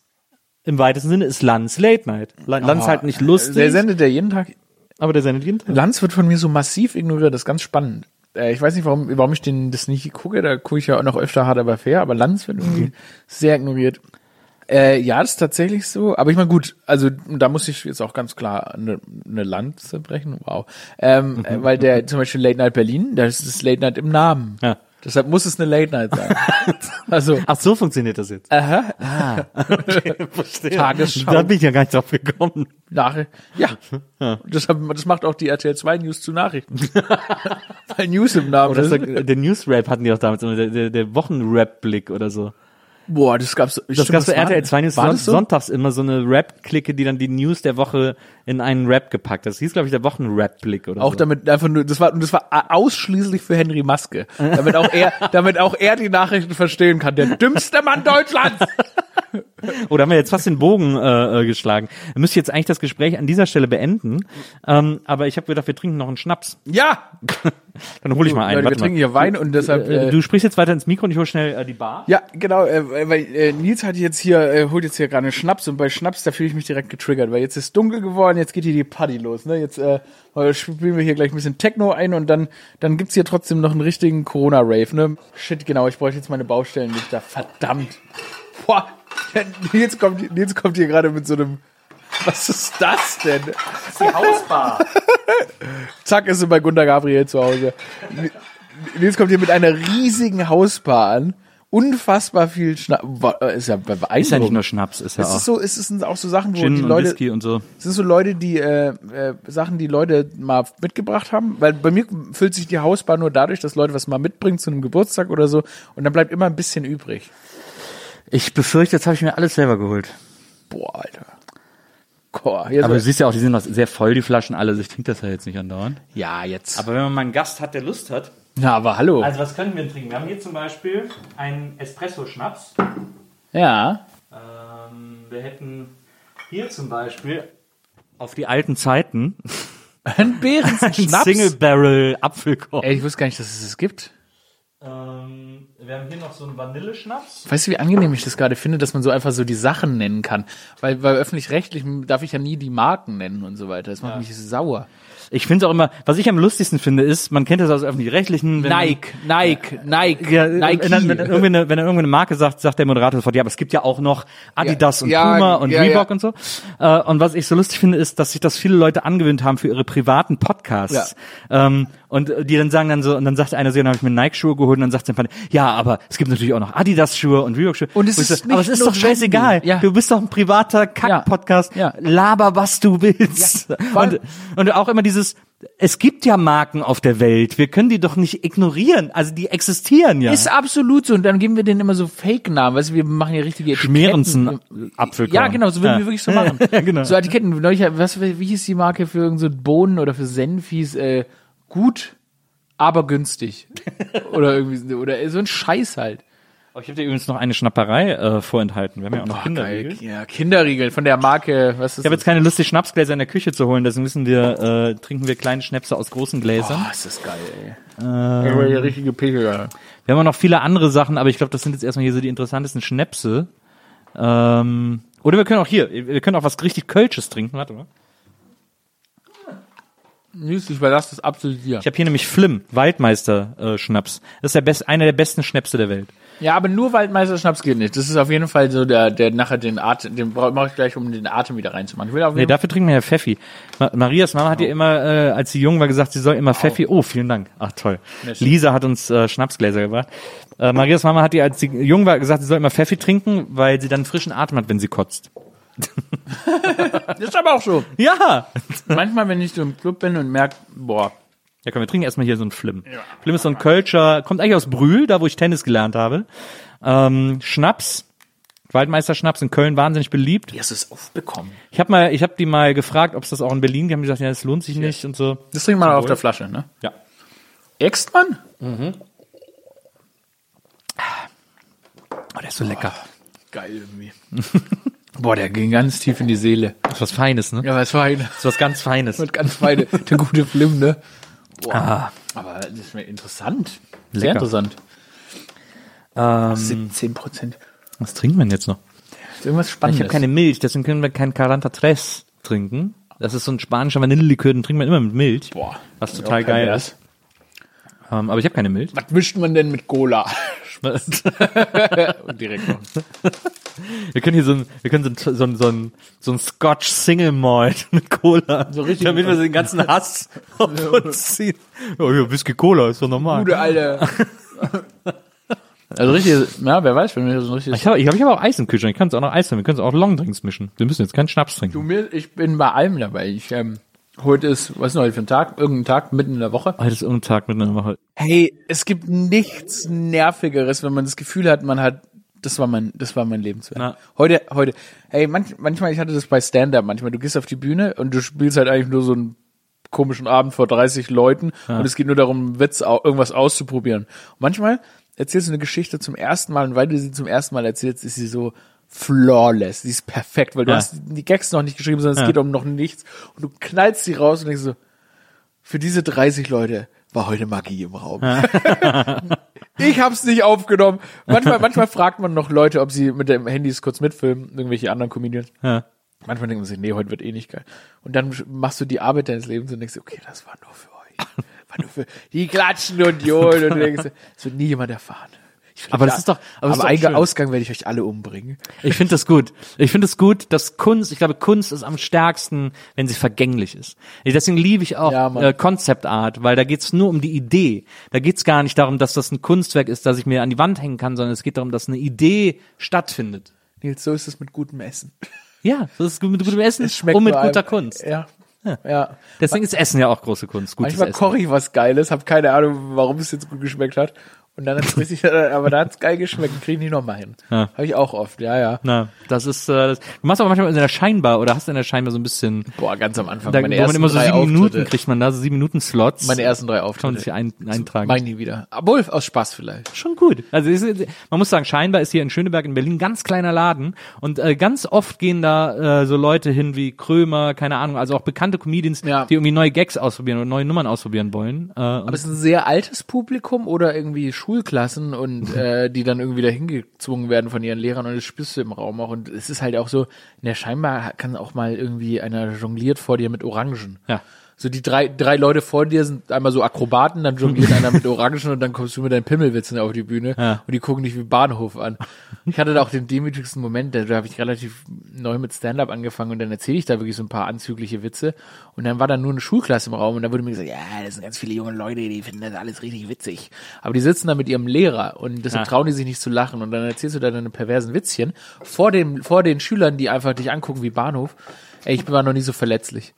Ich erzähle denen so, ja, und hier, hier, das ist mir passiert, ha, und dann, äh, und keiner lacht und die Schüler lachen nicht und du denkst so, das sind, die müssten mich doch witzig finden. Und saß ich danach zum Cartogo auf dem Weg nach Hause und hab mir gedacht, hab ich gerade irgendwie vor so einer Schulklasse aus Backnang oder so blamiert. Die fahren jetzt nach Backnang zurück, sagen sich, sie waren in Berlin und da war einfach nur so ein perverser Berufsjugendlicher auf der Bühne.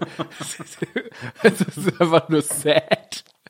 Boah, jetzt hat er, Nils hat hier übrigens gerade jetzt ein, was hast du mir eingeschenkt? Vanille. Galliano Vanilleschnaps. Ich habe den dir vor allem eingeschenkt, Boah. weil die Flasche so lang ist, dass ich dir easy über den Tisch eingießen konnte. Ja. Das ist die größte, die größte, größte Flasche ever. Sehr praktisch fürs Ferneingießen. Aber der ist auch ganz lecker, finde ich. Boah, der ist ja der Hammer. Na. Das ist ja der absolute Wahnsinn. Das ist ja ein, ich habe ja einen ganz, ganz hervorragenden Schnaps bekommen. Das muss man auch mal sagen, ne? Es gibt, äh, es gibt in äh, Berlin einen geilen Schnapsladen. Äh, irgendwo in äh, Prenzlauer Berg, ähm, aber nicht Christburger Straße, aber da hinten irgendwo in der Ecke. Der heißt, glaube ich, Dr. Kochran oder so. So ein, so ein Schnaps-Nerd, der da so verschiedene Schnäpse verkauft, die du sonst nirgendwo kriegst. Das ist echt geil. Ah. Und da gibt's einen geilen Kaffeelikör. Der ist super lecker. Weil das hier klingt ja fast wie so ein, ähm, wie so ein Koch, eine Kochzutat, wie so ein, wo man sagt, also wie so ein Vanillezucker, wo man sagt, das ist von der Intensität her so stark, dass man das nur verdünnt trinken dürfte. Aber Genau, da zeigt Lisa gerade die Seite von Dr. Kochran. Das ist Sehr, sehr guter. Laden. Wir können hier Werbung für alles machen. Klar. Dr. Mach Dr. Kochan groß. Aber ich glaube, der läuft ganz gut. Vielleicht kommt mal ein Sponsoring rein. No, so Schnaps-Sponsoring. Ja, okay. Schnaps präsentiert von Dr. Kochan. Ähm, aber ich glaube, das, ich glaube, diesen Vanilleschnaps zum Beispiel würde der gar nicht, das wäre, glaube ich, gar nichts für ihn. Ich weiß gar nicht, wo ich ihn gekauft habe, ich fand die Flasche so gut. Bist du jemand, der so, wenn du einen guten Schnaps siehst, dann kaufst du ihn auch? Ja. Dann schlägst du zu. Ja. So, jetzt ist. Für so einen Moment wie jetzt, wo wir beide zusammensitzen. Das und muss denken, ich mal anfangen. Ich lass muss mal einen Schnaps Guck mal, ich muss mal anfangen jetzt, ich muss mal langsam jetzt anfangen, so erwachsenen Dinge zu machen. Das ist mir schon neulich aufgefallen. Ich muss mal anfangen, Schnaps zu kaufen, äh, Wäsche zu waschen, Spaß, nein, äh, Kühlschrank auch mal äh, ausräumen. Nee. Aber ich, mir ist aufgefallen, ich muss mal so, ich brauche ich brauche ich brauche irgendein Hobby, ich brauche irgendwas, wo oder irgend sowas, wo ich sowas Sinnloses sammel. Ja. Weißt du, was so, so ein bisschen so ein so Da empfehlen sich Platten äh, extrem. ja, ja, ja, aber das ist irgendwie, das wäre das wär völlig fake. Das wär wie, wenn ich, für, im, also mein, in meiner Generation war Platten jetzt nicht mehr so der Hit wie jetzt bei dir fast. Ja. Ne? Es wäre schon, naja, ich wollte jetzt, naja, bisschen älter bist, nicht viel. Aber Schnaps, Schnaps ist immer gut zu Ich brauche irgendwas, meine- ich brauche irgendwie so ein, ähm, ich muss mal was, ich muss irgendwas Erwachsenes machen. Du machst viele erwachsene Sachen, weil du sammelst eh viel. ja, aber das ist ja super unerwachsen. Platten sammeln ist Comic sammeln. Comic sammeln, Schnaps sammeln ist völlig kindischer Scheißdreck eigentlich. Na, aber du machst es mit einer gewissen Disziplin. Nee, ich bewundere alle, die so erwachsen, ich bewundere Du auch hast erwachsene geheiratet, das ist Wohnung. das Erwachsenste auch, was du gemacht hast. Das stimmt, das ist, glaube ich, tatsächlich das Erwachsene. was Ich muss wirklich eine Erwachsene, ich, äh, was kann ich machen? Irgendwas, ich brauche irgendwas so, muss auch heiraten. Ja, das, ja, ich glaube, Heirat ist noch nicht so richtig. Äh, Kind wäre vor, ich würde vorher Stimmt, Kind hab ich auch vorher gemacht. Ja, genau, du Ja. auch vorher gemacht. Ja. Das wäre eher was, wo ich sage, okay, das wäre jetzt der nächste erwachsene Schritt. Aber das möchte ich jetzt mal außen vor lassen, weil das kann schon, kann ich, das kann ich mir schon vorstellen, jetzt bald zu machen. Aber es geht mehr darum, so was. Ähm, nicht, Aber so ein Bötchen, hol dir doch so ein. Bötchen. Ein Bötchen, ja, sowas, weißt du, so Ja. eine, ich will eine Verantwortung für, ich will eine Verantwortung für, eine eine, Sache. sinnlose Sache. ein kleines Alkoholproblem zu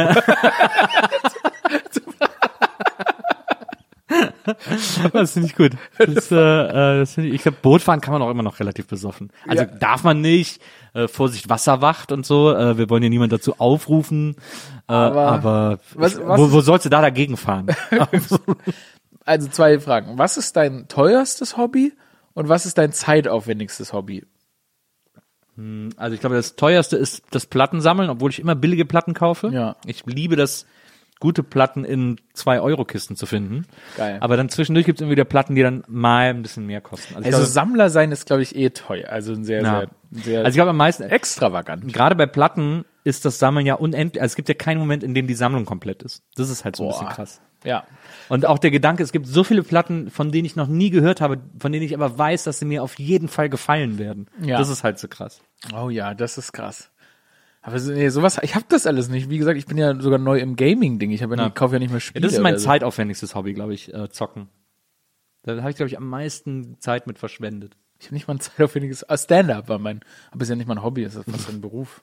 Ja, du gehst ja auf Tour, also ist ja wirklich kein Hobby. Ja, nee, nee, also sonst habe ich nur Sport ein bisschen. Ich habe auch kein, nee, tanzen gehen mal, aber ich habe nicht so, ich habe da keine richtigen geilen. Eigentlich, eigentlich hast du gar kein Leben. Ich habe eigentlich kein Leben, es ist richtig traurig. ich muss mir da noch was einfallen lassen. Ich will Hast du ein Bücherregal? Ich Liest viel du- Eis essen. Ähm, sporadisch lese ich, aber ich lese halt, naja, ich bin halt so ein News-Junkie, ne? Es gibt halt keinen Artikel, den ich nicht lese, der im Internet ist, aber Aber liest du mal Bücher? ja, weniger geworden.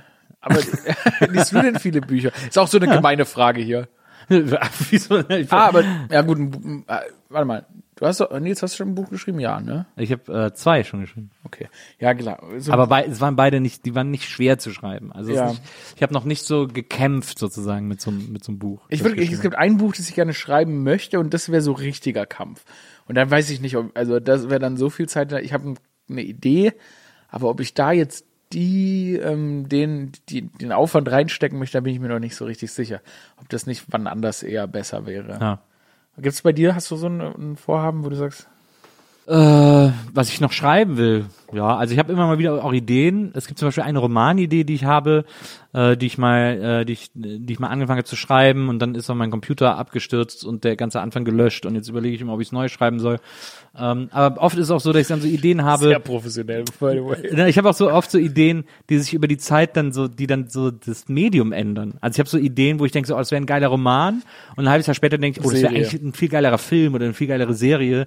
Und dann wieder ein halbes Jahr später denke ich so, ah, könnte man auch einen Podcast draus machen oder irgendwie ein Hörspiel oder so. Und dann am Ende bin ich wieder beim Buch und denke so, Ja. nee, komm, war die erste Idee, war wahrscheinlich auch die beste und so und so äh, drehen die sich dann immer weiter quasi. Ja. Könntest ja auch eine Late-Night-Show das Buch schreiben. Und damit deinen Traum befriedigen, wo man sagt, jeder muss für 365 Tage jede Nacht eine Seite lesen. Und das ist Nils Buckeberg, die Late Night. Wow. Mega gar nicht die gute Idee. The fucking disrespect für diese hervorragende Idee. Man hätte, man, man hätte auch aufstehen können und klatschen. Aber einfach das stimmt. aber, aber ich sag mal so, danke, danke, Lisa klatscht. aber, äh, Mega scheiß Idee. nee, aber weißt du, kannst, ich will dir die Idee ja nicht klauen. Die hattest du ja jetzt und die ist bestimmt gut. Nie im Leben würde ich so einen Scheiß machen.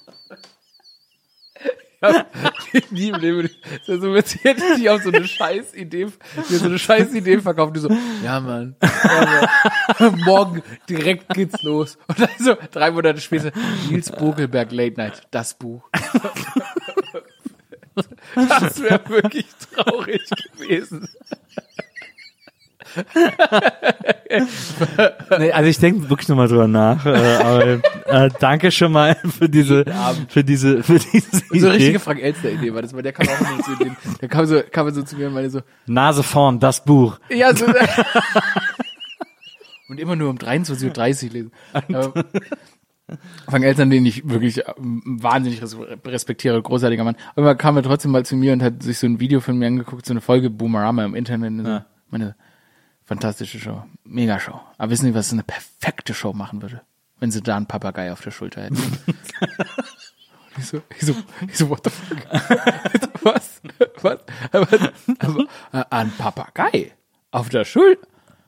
Und dann ist natürlich, weil das ist ja natürlich so, du bist ja, da war ich ja 23 Jahre alt, keine Ahnung, weiß ja nicht, wird ja schon was, wenn der größte Fernsehshow-Erfinder aller Zeiten, dass Ja. du sagst, ich so, wird schon was dabei sein. So, naja, gehe ich raus, gehe ich zu Florentin. Herr Florentin folgendes, also Frank jetzt hat gesagt, ich soll, also es wäre eine perfekte Show, wenn ich einen Papagei auf der Schulter hätte. Also ganz objektiv, was sagst du? So, What the fuck?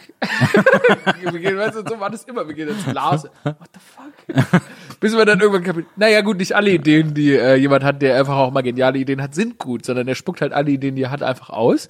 Und da sind halt auch ein paar Kronjuwelen dabei. Und das ist halt bei kreativen Leuten so. Aber es wäre doch geil, wenn Frank Elzner seine Aufgabe darin sieht, einfach mittlerweile nur noch alle Leute super hart zu trollen und immer überall so den Leuten so super Scheißideen einzuflüstern und so zu tun, als wäre das so eine geile Idee und sich dann bepisst, wenn die Leute das dann so wirklich machen. Ey, es kann, es, äh, es könnte, es könnte absolut sein. Andere Nummer in derselben selbe Kategorie.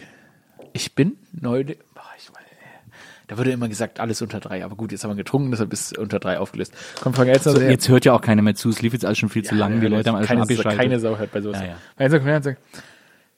Ich fahre ja viel Auto mit dem Auto. Ich fahre ja viel mit dem Auto nach Luxemburg. Was sehe ich da? Ich so Autos? Nee, nee. Straßenschilder.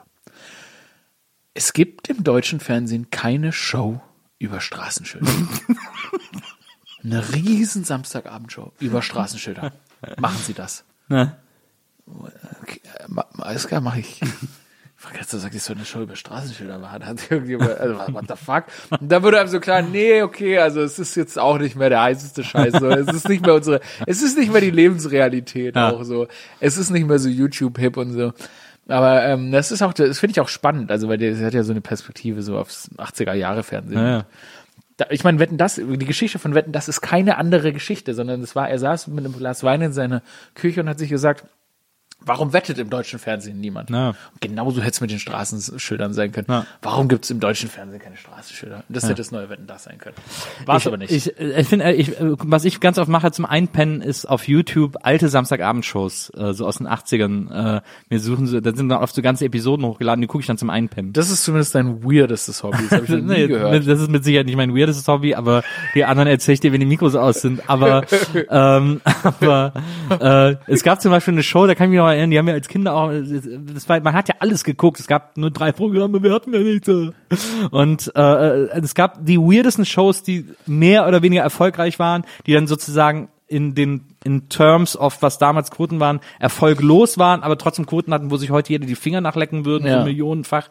Äh, und da gab es eine Samstagabendshow ähm, in der ARD, äh, Vier gegen Willi, mit Mike Krüger, als der hat das moderiert. Ganz das, kurz, ist es nicht ein, ist es, das sagt man heute über Wichsen, glaube ich. Ja. Äh, aber, ähm, aber damals war das, war das eine Show mit Mike Krüger wo er, äh, wo die Leute, da sind zwei Familien gegeneinander angetreten, mussten Punkte sammeln und die Familie, die am meisten Punkte hatte, die durfte am Schluss diese Punkte setzen auf einen Hamster, der durch ein Labyrinth gelaufen ist und sie mussten auf den Ausgang setzen, in, durch den der Hamster läuft. Sie mussten Ah, ja, raten ah, durch welchen finde ich aber gut. Total, aber super random ja, Zufall. super So, random, ja, aber ja. irgendwie schön. Und Einfache äh, Idee. und haben dann Klasse. aber auch so Sachen verloren, zum Beispiel, dass so eine Familie hat so verloren und deswegen haben dann die Toten Hosen ihr Wohnzimmer zertrümmert. Das war dann so der Wetteinsatz, sozusagen der Spieleinsatz und so, also so ein Scheiß. Und das habe ich jetzt nochmal geguckt und ähm, also der Nippel in allen Ehren, aber es ist wirklich der Hammer, wie sagenhaft schlecht Mike Krüger das moderiert hat. Ja, kann ich mir gut vorstellen. Null der Moderator, überhaupt nicht imstande, eine Beziehung zu seinen Gästen aufzubauen, zu den Leuten aufzubauen, über- einen Showablauf gleichzeitig irgendwie im Griff zu haben und so. Super uncharmant die ganze Zeit. ist der Hammer, dass diese Sendung jemals überhaupt ausgestrahlt wurde. Und dann hatte die damals auch immer so sieben, acht Millionen Quote oder so, wo dann alle so, oh, der ja, ist eine Legende Die, die lief uns. aber wirklich nicht gut. das ist eine Hammerquote. Und, äh, und das ist so krass, was es da alles für Shows noch gibt. Hey, da gab's, ja, ja, da gab's so viel Crap. Ich meine, selbst wenn dir alte Wetten das Folgen anguckst, denkst du dir, wie konnte das laufen? Aber es war, gab halt kein Angebot. Es gab halt drei Sender oder zwei. Aber Gab's doch, oder das erste, das zweite oder so. Und das dritte. Und das dritte. Was war das dritte? Drei Das war ja überall anders. Das war ja in, in Schwaben war das dann der SWR, Ah. äh, bei uns war das der WDR ähm, und so weiter und so fort. Äh, Sender Freies Berlin gab's damals noch, Radio Bremen und so. Das waren immer, das waren so Lokalprogramme. Und da lief dann auch immer Telekolleg und so, so, so Schulfernsehen lief da immer. Ich liebe Regionalsender. Das ist tatsächlich noch meine eine Leidenschaft, wenn man in so einen Kaff fährt oder selbst nach Stuttgart fährt und dann schaut man Regio TV oder so. Das ist immer ein Highlight irgendwie. Die haben dann auch immer ganz tolle Teleshopping-Sendungen, in denen irgend so ein, so ein Einheimischer auf seinem fantastischen Dialekt dir versucht, sinnlose Produkte zu verkaufen. Das ist wirklich, das ist das Witzigste, was es im deutschen Fernsehen überhaupt gibt. Was übrigens geil ist, was das, was mit das Witz ist, was es auf YouTube gibt. Es gibt Zusammenschnitte äh, von so, äh, also es, es gibt ja immer diese diese Commercial Presentations, diese ewig langen Werbespots, äh, wo so, so, so Küchenreiben oder Ja. sowas verkauft werden oder so. Und äh, was bei diesen Werbespots ja immer die Besonderheit ist, ist, dass vorher in Schwarz-Weiß dargestellt wird, wie schlecht das Leben ist ohne dieses Produkt. Weißt du, weil die Leute Ja, ja, ja, mit ja, so ja. Reibe dann so abrutschen oder so. Stimmt. Oh, ich krieg die Kartoffel nicht gerieben, weil meine Reibe so stumpf ist oder so ein Scheiß. Als wäre das so Und- ein Skandal. Genau, und immer so in schwarz-weiß und so, immer so sad und Ja. dann auch immer mit so einem App, so einem X drüber. Das, sie werden dieses Problem nie mehr haben. Und es gibt auf YouTube Zusammenschnitte nur aus diesen Schwarz-Weiß-Szenen, wo, wo Leute aus allen Werbespots, die sie kriegen konnten, nur die Schwarz-Weiß Ah, an. zusammengeschnitten haben. Es ist so lustig, es ist so super, super geil.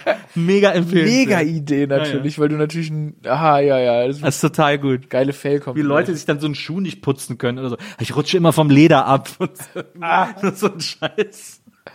Ich habe schon meinen ganzen Terrakotta-Boden versaut.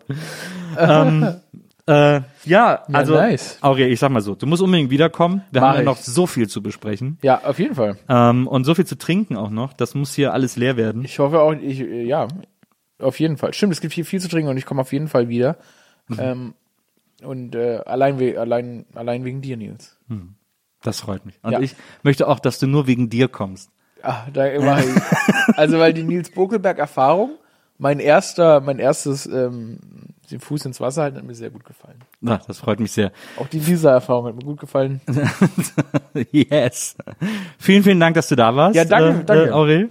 Und äh, liebe Zuhörer, wir hören uns nächstes Mal wieder hier bei einer weiteren Folge von NBE, der Nils Bokelberg Erfahrung. Und bis dahin äh, sage ich einfach mal Prost. Wir trinken jetzt noch einen Schnaps. Ja, Hier darf man noch Fragen stellen, nicht? Hier kriegt man keinen Maulkorb verpasst, ne? Wie auf der, wie von der Regierung. So, jetzt geht's hier an die Echsenmenschen. Ne, jetzt reicht's. Jetzt rein. Ciao. Die Nils Bokelberg Erfahrung. Von und mit Nils Bokelberg. Eine Produktion von Pool Artists. Team Wenzel Burmeier, Lisa Hertwig, Maria Lorenz Bokelberg, Frieda Morische und natürlich Nils Bokelberg.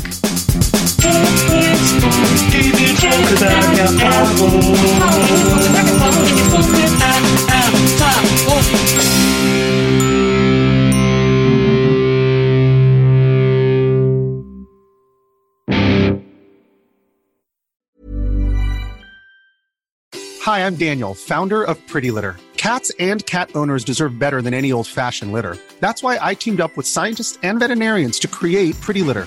Its innovative crystal formula has superior odor control and weighs up to 80% less than clay litter. Pretty Litter even monitors health by changing colors to help detect early signs of potential illness. It's the world's smartest kitty litter.